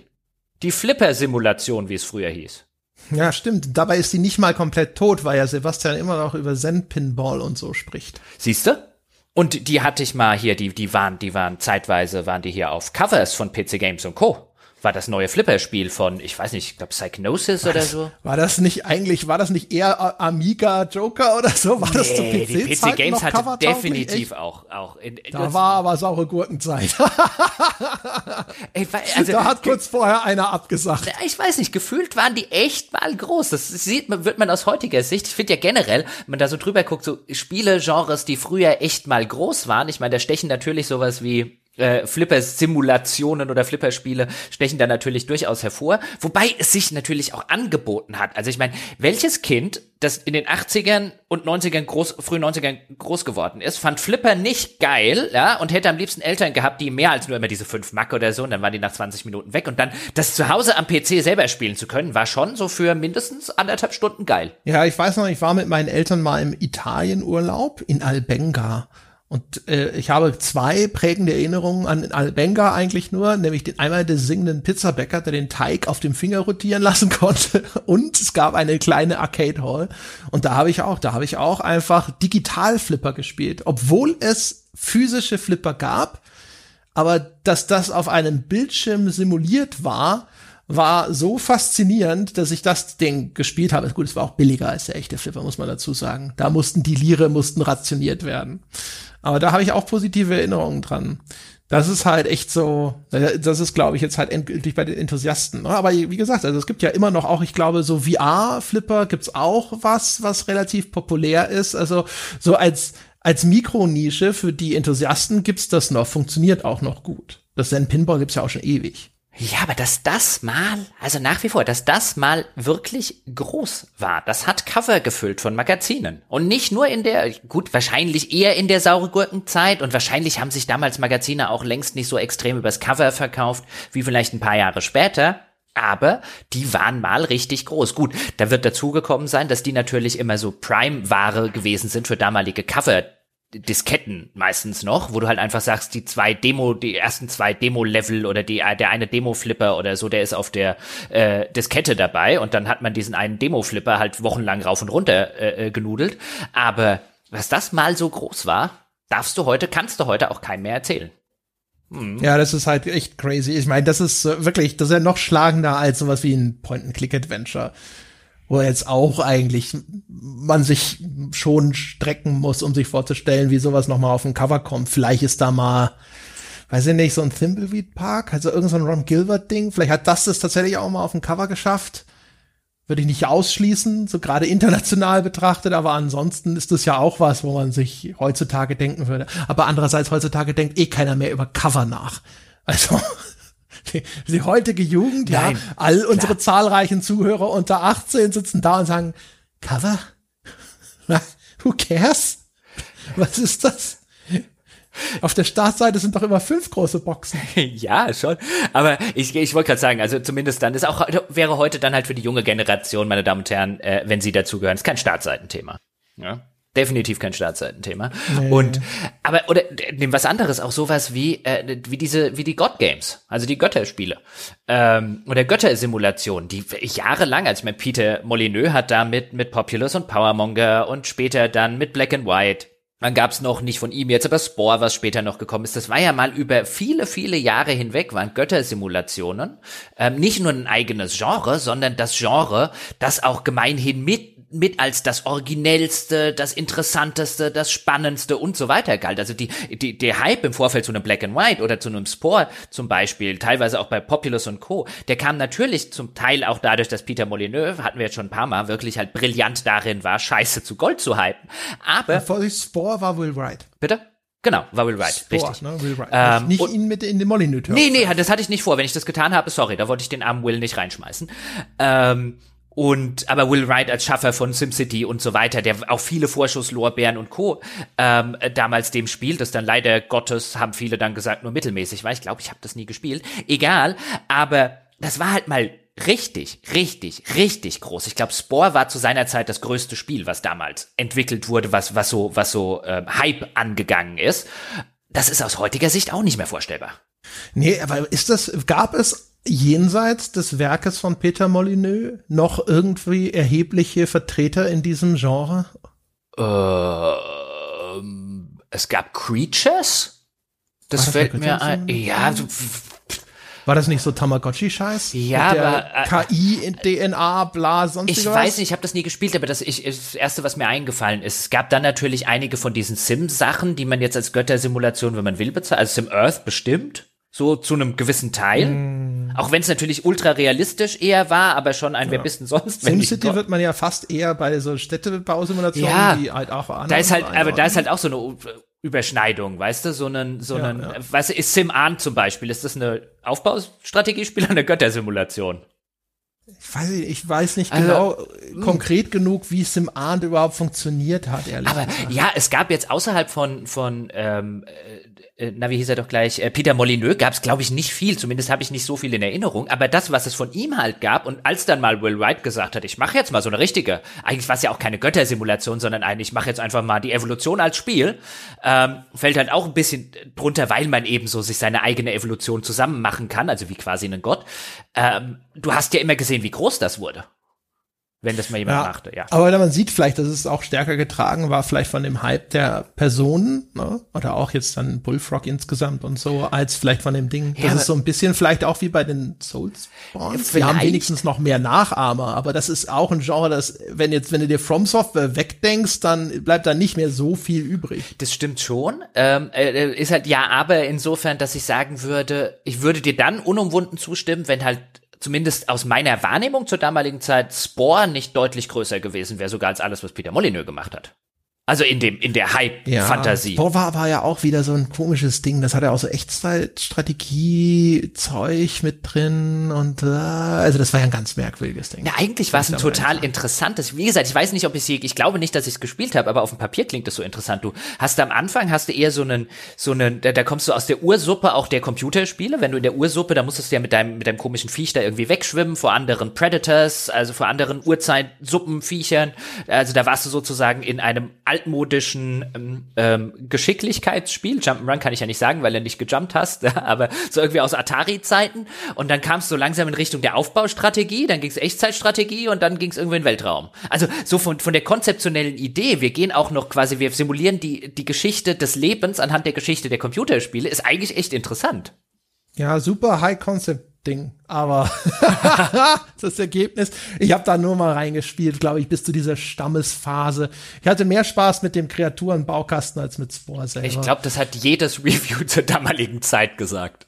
Ja, also das war, naja, ne, geil, geil auf dem Papier. Ich weiß auch immer noch, ich denke eigentlich bei Spore immer als erstes daran zurück, wie mein, mein damaliger äh, lieber, lieber Kollege Tobi Knoke von der Präsentation zurückkam und erzählt hat, wie sie diese, die haben mehr oder minder die Engine demonstriert. Weißt du, und dann hat er weiter rausgezoomt und dann, dann war da das Land und dann hat er noch weiter rausgezoomt und dann war der Planet und dann hat er noch weiter rausgezoomt und dann war das das, der, der, der hier, der, keine Ahnung, das Sonnensystem und dann hat er noch weiter rausgezoomt und das war das ganze Universum. Also, ja, okay. Und das Spiel, so, ja, haben sie nicht viel gezeigt. ja. Aber das war, das war so geil, weil so, so begeistert von Spore, aber dann irgendwie am Ende war es halt auch so, so, ja, aber und, und so, so im Spiel so, ja, man, ja, nee, und dann, da war halt schon und dieses und das sind andere Spielphasen, aber weiß noch nicht und, ja. Also quasi, quasi wie Black and White, wo sich alle von der Kreatur haben äh, blenden lassen und dann irgendwann festgestellt haben, ach shit, das Spiel ist ja scheiße. Ja, wobei auch da gibt's ja Menschen, die ich einfach fest behaupten, äh, so scheiße war das gar nicht. Aber keine Ahnung. Wir werden es nie rausfinden fand es nicht. Nee, ja, jetzt sowieso, im Moment sowieso nicht. Ist ja nach wie vor, glaube ich, nirgendwo zu kriegen. Es ist nicht nur nirgendwo zu kriegen, auch nicht lauffähig, wenn du es kriegen würdest auf modernen Systemen. Nach genau. all meinen Informationen, also äh, und ein Glück, weil sonst käme bestimmt irgendjemand auf die Idee zu sagen, spiel doch mal Black ja, mach doch mal ein Altbier. Ich sagen so, mach doch mal ein Altbier. So wahnsinnig. Auch da, also das mit der Kreatur würde ich mir schon noch mal gerne angucken und mit diesen mit diesen komischen Matrosen, mit ihrem komischen Matrosenlied und so, so diese erste Insel, die war, glaube ich, die Idee fand ich auch, ey, da war ich total gehypt. Dann kam ich auf die zweite Insel und dann habe ich zu zu Woody, also zu Harald Wagner damals gesagt, ähm, wieso hast du dem Ding 90er gegeben? Da wird's doch scheiße. Er so, nein, aber die Kreatur und so weiter. Und, und er so, es gibt eine zweite Insel? ich weiß nicht mehr, was da die, die, die, also Woody war ein guter, also ich will ihn da um Gottes Willen nicht irgendwie dissen, aber da, da war, hatten wir lange, hatten wir lange Diskussionen damals, so ein, ein wie, wie, wieso? aber die erste Insel war wirklich Gott. Ja, das ist aber, das ist auch nicht mein Genre. Da kannst du mir wahrscheinlich wirklich hier, ne, also das äh, mit, mit, mit Blattgold verzierte Filet vom Wagyu-Rind ja, vorsetzen es, quasi und. Ja, aber es war halt damals, also das fände ich bis, übrigens, wir sind beim Thema Genres, das fände ich bis heute noch ein total super interessantes Genre, wenn das einer machen würde. Vielleicht gibt's ja auch im Indie-Bereich was, meine Damen und Herren, Sie werden es mich bestimmt im Forum wissen lassen, wenn es das gehört, gibt. Es gibt dieses Spiel Godus. Nee, nee, nee, ich, also erstens nichts von Peter Molyneux, oder ist das, ist das nicht von Peter Molyneux? Ja, das ist von Ja, nichts von Peter Molyneux. Aber die Idee war ja damals ein, du bringst der Kreatur Dinge bei und die, deine Kreatur, also wer es nicht kennt, damalige Zeit, das war ein Gott-Game, also eine Göttersimulation. Man selbst hat sozusagen eine göttliche Hand in einer, in einem 3D-Universum auf so einer 3D-Insel gespielt und man konnte sich am Anfang eine Kreatur aussuchen. Entweder einen Affen, einen Riesenaffen oder einen, eine Schildkröte gab's, glaube ich. Weiß nicht mehr, was es sonst noch gab. Und ich hatte. Es gab eine Kuh, glaube ich. Eine Kuh. Eine Kuh, genau. Ich glaube, es gab eine Kuh. Ich glaube, es gab eine Kuh. Kuh, Kuh klingt richtig. Und die gab es auch. Und da hat man sich am Anfang eine davon ausgesucht. Und dann hat man der Kreatur Sachen beigebracht, in der man ihr Sachen gezeigt hat oder ihr zugeguckt hat, wie sie einfach äh, aus dieser Spielumgebung heraus Dinge tut. Also sie ist dann zum Beispiel zu einem deiner Dorfbewohner gelaufen, hat ihn aufgefressen. Und wenn du das nicht wolltest, dann hast du der Kuh eine, oder dem Affen eine geballert ähm, mit dieser Hand. Und wenn du es cool fandest, weil du zum Beispiel einen bösen Affen haben wolltest, dann hast du dem äh, äh, hast du den Affen gestreichelt äh, und ihn gelobt dafür, dass er das gemacht hat. Und so quasi über Bestätigung versus Bestrafung, also wie wie so eine Hundeerziehung gewissermaßen, ähm, war das Versprechen, dass die dass deine Kreatur sich dann weiterentwickelt und im weiteren Verlauf halt dir sozusagen die Dinge abnimmt. Also von sich aus zum Beispiel hilft dabei, die Felder deiner Dorfbewohner zu bewässern, also dann Wasser holen geht und es dann drauf macht. Und zum Teil wird das auch eingelöst, aber spätestens ab der zweiten Insel wurde die Kreatur eigentlich total nebensächlich und das ganze Ding wurde zu so einem Echtzeitstrategiespiel, was total bescheuert war, weil sie offensichtlich gemerkt haben, auch da wieder tolles High-Concept ähm, und viel mehr als die erste Insel hatten sie da nicht draus. Aber wenn das heute jemand machen würde, also die Idee finde ich nach wie vor absolut grandios. Okay, du meinst die Idee mit der Kreatur. Ja. Das würde mich tatsächlich auch interessieren. Aber also ne, so, ich habe ja auch Nintendogs gespielt. Das wahrscheinlich übrigens die bessere Kreatur simuliert hat. Okay. Also ich finde ja, ich finde halt dieses, weiß, also das, das sieht halt nicht aus wie was, was so interessant ist, wie meine Kreatur ist Dorfbewohner. Ja, und ich so, hm. Ja, natürlich nicht, aber ne, das ist ja auch so, Bällchen werfen und deinen Welpen dann apportieren beibringen und solche Ja, Sachen. Aber es hat natürlich diesen Niedlichkeitsfaktor. Ja, auch. aber ich finde halt dieses, also das, das, das war halt auch so aus so einer KI-Sicht, weil natürlich wurde mir da auch von Peter Molyneux das Ganze als als als äh, Monster-KI irgendwie vor dem Herrn und so weiter äh, verkauft, ähm, wobei sie war glaube ich immer noch besser als die von Fire Emblem, aber ähm, der der, der, der Ansatz halt einfach, ich gucke diesem, also quasi wie die Sims, ja, ich gucke quasi diesem Sim äh, äh, zu, aber der kann auch, aber dieses, ich steuere ihn passiv darüber, wie ich ihn lobe oder wie ich ihn nicht lobe und dann macht er halt Dinge, von denen ich auch gar nicht weiß, dass er sie überhaupt machen kann. Ähm, und äh, das verspricht halt echt sau viel. Ja. Jetzt, wo ich so drüber nachdenke, weiß ich gar nicht mehr, was die Nintendo KI überhaupt konnte. Vielleicht waren die auch einfach nur so scheiße gut animiert. Die haben sich halt so gut bewegt, die Viecher. Ah, Ja, naja, halt, egal. Wenn deine Kreatur halt wirklich das erste Mal hingegangen ist und hat, was weiß ich, einen, ich glaube, das ging, aber vielleicht auch nur in meinem Hinterkopf, also nagelt mich nicht drauf fest, aber sowas wie einen Ertrinkenden aus dem Wasser geholt und ihn dann ganz sanft wieder an den Strand gesetzt oder so, weil du ihm beigebracht hast, nett zu den Dorfbewohnern zu sein. Aber halt nie diese Situation bislang hattest, das ist halt schon geil. Ja? Wahrscheinlich ist es halt so im Hintergrund einfach nur ein reines Gut und Böse Ding. Ja, hilft den Dorfbewohnern oder nicht Ja. und dann reagiert sie halt situativ einfach immer nach diesem, diesem binären Schema Ja. korrekt. Und am Anfang sieht's geil aus und dann irgendwann steigst du dahinter und denkst dir so, ah, fuck. ja, garantiert war es sowas. Garant deswegen haben sie das auch ab der zweiten Insel nicht mehr äh, gefeatured, weil sie wahrscheinlich wussten, das trägt halt einfach kein Spiel, das trägt eine Insel. Das trägt unsere E3-Demo. That's all we need. Oh boy. Aber God Games dürften gerne, dürften gerne in der ein oder anderen Form mal wiederkommen. Es gab ja immer mal so ein bisschen den Versuch der, der Revivals. Da gab ja mal von, ich glaube von Ubisoft war dieses From Dust. Hieß das? Hast du das eigentlich mal gespielt? Das sah immer so geil aus. Nein, das sah immer so geil aus, aber halt auch wie was, was nach fünf Minuten aufhört Spaß zu machen. Ich weiß es nicht. Ich hab's nie gespielt. auch nicht. Es sah immer geil aus. Ich habe immer gedacht, ich will's spielen, aber dann habe ich mir gedacht so, aber du magst keine God Games. Das langweilt dich immer. Warum willst du das spielen? Mal gucken. Ja, ich finde, also ich, ich mag ja generell, stelle ich immer wieder fest, so Spiele, wo man, wo man passiv agiert, wenn sie cool gemacht sind. Also eben nicht der, äh, äh, wie jetzt eben bei dieser, bei diesem Kreaturbeispiel. Das gibt's relativ selten. Aber sowas bei Populous zum Beispiel ist ja auch ein Spiel, wo du eigentlich, also eigentlich bist du sehr aktiv, aber du kannst eben deinen Leuten nicht aktiv sagen, geht jetzt dahin und macht das und das, sondern du planierst ihnen sozusagen den Weg dorthin. Ähm, das ganze Spiel, insbesondere im ersten Teil, basiert ja eigentlich nur darauf, eine mehr oder minder äh, äh, hohe beziehungsweise tiefe Landschaft einfach auf eine Ebene zusammen zu planieren und äh, löst damit schon echt äh, äh, einen, einen heftigen Suchtreflex aus, einfach nur mit diesem Links- und Rechtsklick. Also links ist für wegnehmen, rechts ist für dazubauen oder umgekehrt. Ähm, und einfach nur gucken, macht das Spielfeld flach. Allein das hilft schon und oder funktioniert schon dieses, also da kommt wahrscheinlich so Obsessive Compulsive Disorder, äh, The Minigame oder so ein bisschen dabei raus, aber ich mag ja diese, diese passive Steuerung, das wird, finde ich, auch noch viel zu wenig gemacht. Da können sie mal ein Genre draus machen. Aber ich dachte, das ist genau das, was das From Dust macht, dass das über dieses Terraforming arbeitet. Ich weiß es nicht mehr. Ich habe nur, nur noch ganz rudimentär irgendwie ein Bild vor Augen. Vielleicht sollten wir das mal in, weißt du, wenn es dich interessiert und mich interessiert und es ist bestimmt Ja. scheiße gealtert und wir legen es nach so zehn Minuten äh. Es hatte vor allem damals halt super mittelmäßige Bewertungen auch, wenn das jetzt irgendwie alle irgendwo die 90er abgeräumt hätte oder sowas, weil das ist halt so ein 70er-Ding gewesen. Aber ja, man kann ja mal reingucken, ja. Dann, dann schreiben wir beide, äh, keine Ahnung, Viertelstunde oder einen Nebensatz im Feierabendbier Ja.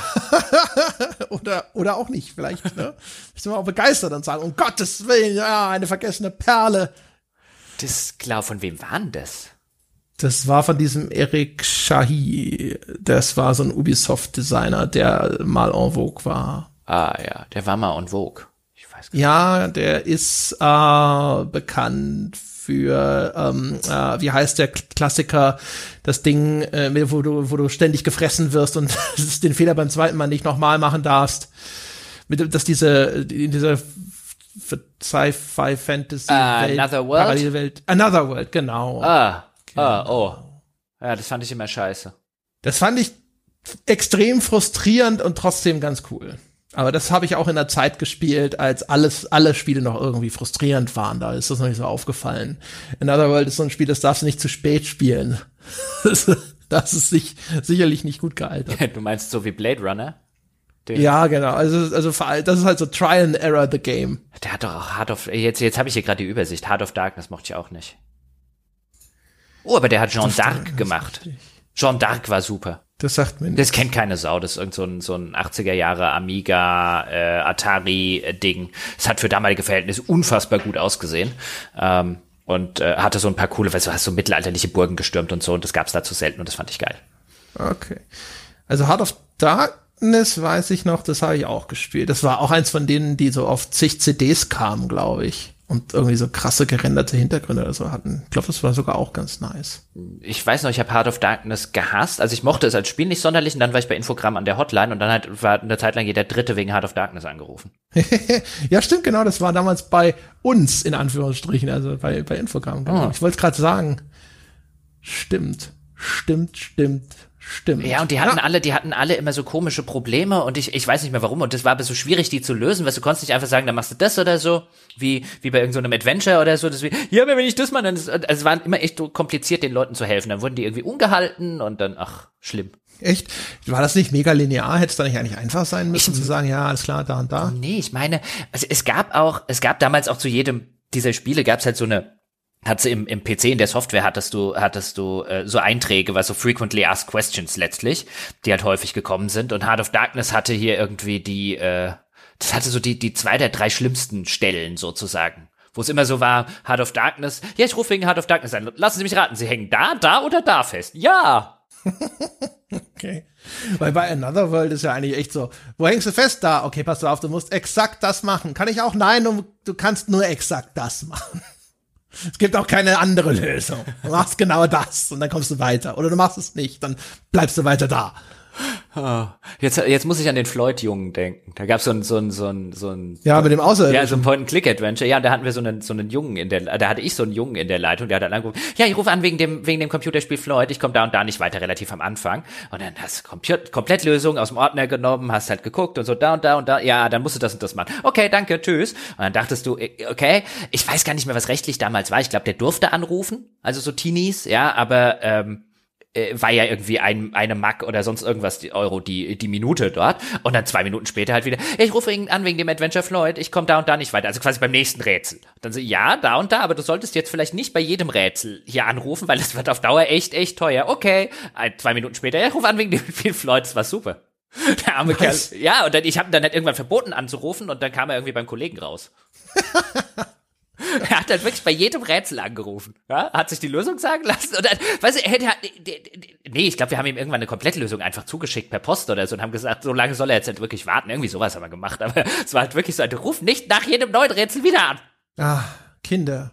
Ja, ruinieren ihre Eltern auch ohne Free-to-Play. Ja, ich habe ich, ich, deswegen dachte ich, weil der Vater wahrscheinlich irgendwann anruft. Ich rufe an wegen diesem Floyd. So. Wir müssen mal über meine Telefonrechnung reden. Nee, ich hänge, ich hänge da und da. ja, genau. das ist auch geil, der, der wütende Vater ruft an, hier, wegen diesem Floyd, so, ah, ist klar, passen Sie auf, Sie hängen entweder da oder, oder da, richtig? So, Nein, ich habe eine Telefonrechnung von 300 Mack. ja, das ist sehr schön. Gut, dann soll es das aber, glaube ich, gewesen ja. sein jetzt für dieses Mal mit den Genres, meine Damen und Herren. Wenn Sie sich selbst vielleicht noch einem Genre zuordnen möchten, Sie können entweder, ja, der nette, freundliche Wohltäter sein, der auf iTunes vorbeischaut und uns dort die verdiente 5-Sterne-Wertung vergibt oder der uns auf Spotify folgt. Oder aber sie könnten ein richtiger Mäzen, ein richtiger Kunstmäzen, ein Förderer der Künste und des unabhängigen Journalismus werden. Das machen sie auf gamespodcast.de slash abo oder auf patreon.com slash auf ein Bier. Sie könnten sogar upgraden und Capybara werden für ja, ab 10 Dollar. ja, sie haben mal gar keine Vorstellung, was da passiert in diesem Hinter äh, nicht, nicht Hinterhof, in diesem Backroom. Da steigen die wirklichen Partys. Und ansonsten können Sie auch einfach sich in die Kategorie intellektuell anspruchsvoller, angenehm harmonischer Diskurs einordnen und schauen vorbei im weltbesten Spieleforum unter forum.gamespodcast.de. Das soll's gewesen sein für diese Woche, meine Damen und Herren. Wir hören uns nächste Woche wieder. Bis dahin.